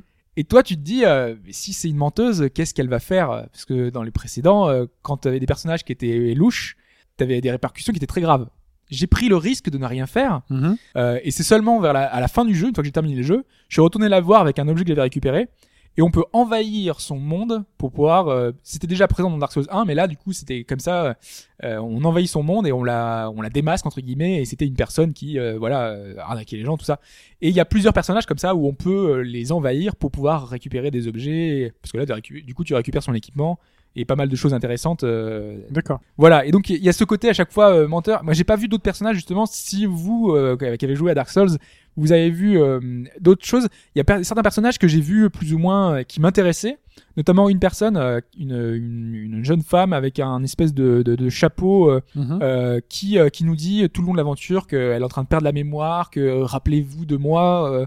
tout le long du jeu comme ça, elle te dit que son frère va l'oublier, qu'elle est triste. Parce qu'en fait, elle, a, elle a une malédiction comme nous. Euh, en fait, elle, elle va devenir un mort-vivant et quand elle est en mort-vivant, elle, elle va, bah, donc, euh, du coup, euh, elle perd sa mémoire petit à petit. Mhm. Et donc, du coup, euh, elle veut, elle veut laisser une trace, elle veut se souvenir, elle essaye de, de, de faire, un, de trouver un moyen de, de redevenir humaine pour pouvoir ne pas perdre toute sa mémoire. Sauf que j'ai pas vu l'histoire jusqu'au bout parce que la dernière chose que j'ai vue, c'est qu'elle nous fait, mais qui êtes-vous? Donc du coup, elle sait plus qui on est et j'ai pas vu de dénouement à cette histoire. Et il y a pas mal d'histoires comme ça de chaque PNJ que j'ai pas vu en fait comment ça se termine. Mhm. Notamment normalement il y a y, a y a Pat qui est un ancien personnage de Dark Souls qu'on rencontre. Euh, Il y a toute une histoire aussi avec euh, certains personnages, notamment euh, le, un cartographe qui nous dit j'ai croisé un gars, je suis sûr, mais on aurait dit le sosie euh, d'un gars qui avait tué euh, je sais plus combien de personnes et tout. euh, et tu te dis, mais c'est pas le gars que je viens de libérer trois secondes avant. et là, tu ah merde. Et tu te dis, mais c'était qui? En fait, il te dit, c'était Craig, je sais pas, mais tu, tu- et j'ai pas réussi à le retrouver, je l'ai pas revu, je l'ai, je l'ai pas recroisé. Donc du coup, bah voilà, je sais pas trop ce qui s'est passé avec, avec cette histoire. De recherche. Quand Si tu parles de, de de recherche, Craig, quand tu parles de PNJ que tu n'as pas recroisé, Ouais. pourquoi? Est-ce que parce qu'ils sont dans d'autres zones ou est-ce que c'est le jeu Parce qui que- fait en sorte qu'il les fait disparaître dans l'histoire ou... Non, non, non, moi, normalement dans le dans Parce le que c'est jeu, toi euh, qui as raté volontairement quelque plus chose. tu progresses et les personnages ils sont à des lieux fixes et après tu les recroises dans la voiture à des autres lieux fixes. Et normalement, si tu ils sont à ces endroits-là et si tu y vas, bah tu vas les croiser. Sauf que tu sais pas de, de, de D'accord, donc si où tu vas sont, pas au moment où ils y sont, tu les rates à tout jamais. Mais peut-être qu'ils sont encore là. Moi, peut-être que mon personnage, enfin le personnage que j'ai pas revu, il est à un endroit que j'ai pas vu parce qu'il y a il y a des endroits qui sont vraiment cachés. Hein. Il faut tomber d'une falaise, euh, il faut arriver dans un passage. truc que euh, tu fais pas volontairement. parce Ah non, complètement, ouais. Et il faut vraiment, si avec les messages du coup, puisqu'il y a des, souvent t'as des messages qui te disent de sauter dans le vide, mais tu sautes pas forcément dans le vide juste pour tester. Euh, faut vraiment checker, essayer de voir euh, tout ça. Ok. T'as aussi des choses intéressantes comme les discours du marchand euh, que je savais que j'avais pas, j'ai lu ça sur le tard, qui euh, qui évoluent en fonction, euh, enfin et leur aussi euh, leur stock en fonction de ce que, leur- ce que tu leur achètes. Si tu leur achètes beaucoup de choses, et ben ils vont devenir de plus en plus bavards et euh, ils vont avoir des équipements plus intéressants. Notamment le marchand, euh, tu lui achètes tellement de trucs à la fin il fait je suis pété de thunes, je suis trop content, j'ai plus besoin de rentrer chez moi, je vais rester ici, je vais Toujours sur le- l'or. Là, euh, faire venir deux trois gonzesses, tu vois. Voilà, c'est le truc. Il y a aussi un truc que j'ai découvert, c'est la touche d'action. Euh, Il y a des passages secrets dans le jeu. Et Mhm. dans le précédent Dark Souls, c'était quand tu faisais une roulade ou que tu tapais dans le mur, le mur devenait, euh, enfin, se s'enlever et tu pouvais passer dans le passage secret. Sauf qu'ils ont remplacé ça par le bouton euh, action. C'est un bouton A. Le bouton A, c'est le même que appuyer sur un message. Sauf que devant chaque endroit où il y a une, un, un passage secret, t'as un message qui te dit passage secret ou euh, mur, euh, mur Ah. illusoire. Du coup, tu vois le message et ça active pas le mur. Du coup, je ne comprends pas Du coup, moi, il y a les seuls passages que j'ai trouvés, c'est les passages où il n'y avait pas de message devant. Pour m'indiquer qu'il y en avait un. Oui, comme c'est le même bouton, du Comme c'est le même bouton, bah, tu- au lieu de ouvrir le mur, tu fais que ouvrir le message. Je ne comprends pas la logique derrière. Alors si vous avez compris la logique, faites-le moi. Là, t'as cherché, sur le net. et J'ai cherché, il y a les gens qui se sont posés la même question que moi. Et Donc tu peux je ne comprends pas. Sur PC, t'as pas la possibilité de reparamétrer les boutons. À ce moment-là, tu le mets sur une touche de ton clavier. Si, mais c'est le bouton d'action, le bouton vous lire un message. Ah, tu c'est le bouton d'action, le bouton euh, voir un, le Ah d'accord, c'est lié. Ok. C'est lié, à- c'est un bouton action. D'accord, je C'est- vois ce que tu veux dire. Du coup, c'est la même touche. Forcément, t'es obligé. Ouais, donc ça. Donc je ne ça comprends pas. Rien de logique. C'est des messages du jeu ou des messages du online? Non, c'est des messages online. Ouais, du coup, il faut peut-être se déconnecter. Ouais. Supprime les messages du online. Ah, ou alors, euh, tu dis aux gens, taisez-vous, arrêtez. de- Voilà, donc du coup je comprends pas. Après il y a certains euh, aussi euh, dans les choses que un petit peu que je reproche, il y a certains environnements qui se renouvellent un peu trop, Euh, notamment euh, il y a un niveau avec euh, un peu comme le hameau du crépuscule qui se passe sur des sur des, des espèces de planches qu'on va descendre euh, hop hop hop. Toujours ces niveaux dans les marais, c'est des niveaux que je déteste, où t'es empoisonné tout le temps, ta vie elle descend, elle descend, t'es obligé de prendre un objet, ta vie elle descend, elle descend, tu prends un objet. Ça c'est redondant, ces, ces niveaux-là j'ai envie de les passer comme ça en un éclair et c'est toujours très chiant. Euh, dans les choses qui a des redites aussi le là c'était plus le clin d'œil je pense. Euh, il y avait le, un des premiers boss de, de Dark Souls c'était les, les gargouilles. Un boss où on a tous galéré et quand on a revu ce boss là dans Dark Souls 2 je pense que c'était pour euh, le petit troll tu vois. Mhm. surtout que euh, normalement il y avait deux gargouilles dans le premier Dark Souls et là t'en as trois au début, tu te dis, il y en a deux qui se, qui se dépétrifient, qui, qui arrivent vers toi, et t'en as une troisième qui arrive, et en plus, une fois que t'en butes une, enfin, une sur les trois, et ben t'en as une autre qui se dépétrifie, qui arrive. Donc, du coup, voilà, ça, ça s'enchaîne, t'es toujours en train de les battre, euh, tu vois. euh. T'as galéré? Non, je l'ai battu du premier coup aussi. Bon. Mais il y a quand même pas mal de boss où j'ai galéré quand même. hein. Euh, Il y avait notamment euh, le boss final. Je, je vais pas dire le nom du coup, vous êtes là, mais c'est le boss final qui te maudit. Quand elle te maudit, ta barre descend petit à petit. Mhm. En fait, elle te retransforme. Quand si t'arrives humain dans la salle, tu deviens en mort-vivant. Et à chaque fois que tu deviens en mort-vivant dans le jeu, ta barre de vie, le- la vie maximum que tu peux avoir descend. Mhm. Du coup, quand tu te prends une potion, au lieu d'avoir par exemple 150 points de vie euh, qui, qui sont régénérés, remet c'est maximum que 50. Voilà, que la barre qui te reste. Quoi. Ouais. Exactement. Et c'est atroce parce qu'elle te maudit tout le temps. Elle a un espèce de rayon d'action autour d'elle. Mhm. Et la- le seul moyen que j'ai trouvé pour la battre, j'ai invoqué un autre joueur, j'ai invoqué un mage. Et euh, il m'a été bien pratique. Et moi, je me, j'ai fait, je me suis con- contenté, contenté de tourner autour. Et, euh, et lui, il mitraillait, il mitraillait, il mitraillait. Quand t'as invoqué, c'est un mec qui jouait chez lui? Ouais, ouais, c'est un autre joueur. euh. D'accord. Tu l'as expliqué, il a compris tout de suite que t'étais en Ah mais non, mais de toute tout. façon, les, les autres joueurs, ils arrivent, ils sont là pour battre les boss. Euh, ils- ils- avant chaque boss, t'as une marque d'invocation et tu peux invoquer des joueurs qui tu veux. Et tu regardes les joueurs, tu dis ah tiens ça c'est un mage, ah ça c'est un barbare, ça c'est un. Et le mec, il reçoit une, une alerte en disant, Tiens, il y a quelqu'un qui veut taper Et il un a boss. invoqué directement. En fait, tu, tu l'appelles et vu qu'il a lui, il a posé une marque pour dire je veux me battre contre des boss. D'accord. Et ben du coup hop, il t'est porté dans, Oui, dans- d'accord, parce que sinon on pourrait, on pourrait se dire, ouais, le mec il était en train de faire son boss, tu Ah l'appelles, non non, boum Non, c'est qu'il le veut, quoi. il veut ouais. Donc à n'importe quel moment il est en instance, quoi, en fait. C'est, euh, C'est un peu ça ouais. Mm. Ok. Exactement. Donc voilà, ça c'est le genre de trucs qui sont bien. Il y a aussi un, un de mes regrets, c'est qu'on retrouve un cartographe dans le jeu très tôt, très tôt au début. Et ce gars-là, on- il nous offre une clé de son manoir. Donc t'arrives dans son manoir, il nous dit il est hanté le manoir et tout. Donc t'arrives et en effet t'entends des bruits et tout. Et euh, quand tu vas dans le sous-sol, c'est il y a des squelettes. Enfin il y a un squelette. Mhm. Donc tu bats le squelette. Et, euh, et après donc euh, plus tard il vient, il, il, a, il a fini son de vagabonder hein, parce qu'il se baladait dans des caves et tout ça. Euh, il revient à son manoir et euh, dans une salle extrêmement étrange où il y avait plein de messages avec marqué euh, des, des, des trucs du genre belle vue tout ça. Je, je comprenais pas. Tu peux parler à ce cartographe. Il y a des flammes qui apparaissent sur euh, une espèce de map, une espèce de, de pierre au sol. Mhm.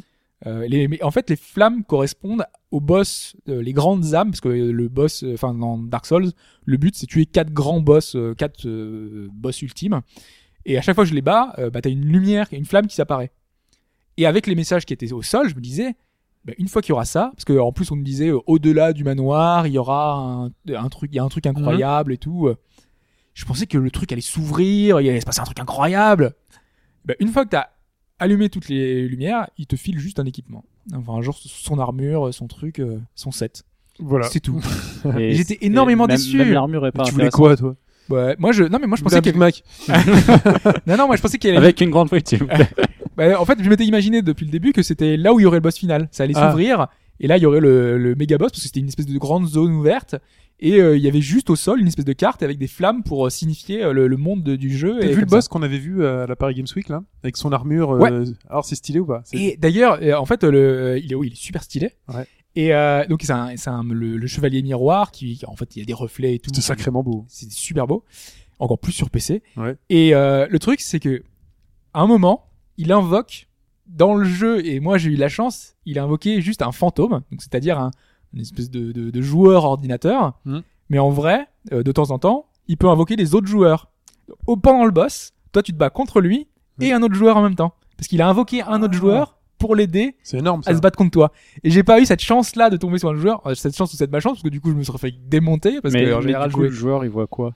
Le joueur, bah, il, il voit euh, il, toi. il sait qu'il est avec. euh, Ah oui, il est avec boss, le boss et, et qu'il doit te il défoncer. est là pour te démonter. Ah ouais, c'est marrant ça. Et ça, c'est, ça, c'est, c'est- je trouve que c'était une idée géniale euh, justement pour euh, pour donner un peu plus de piment à ce boss là, Ah, c'est pas mal. qui est qui est vraiment sympa. Voilà, donc du coup, moi j'ai pris énormément de plaisir à découvrir ce, ce monde, tout cette euh, tout ce nouvel univers et euh, voilà, il y a encore plein de plein de choses que je, que je pourrais dire.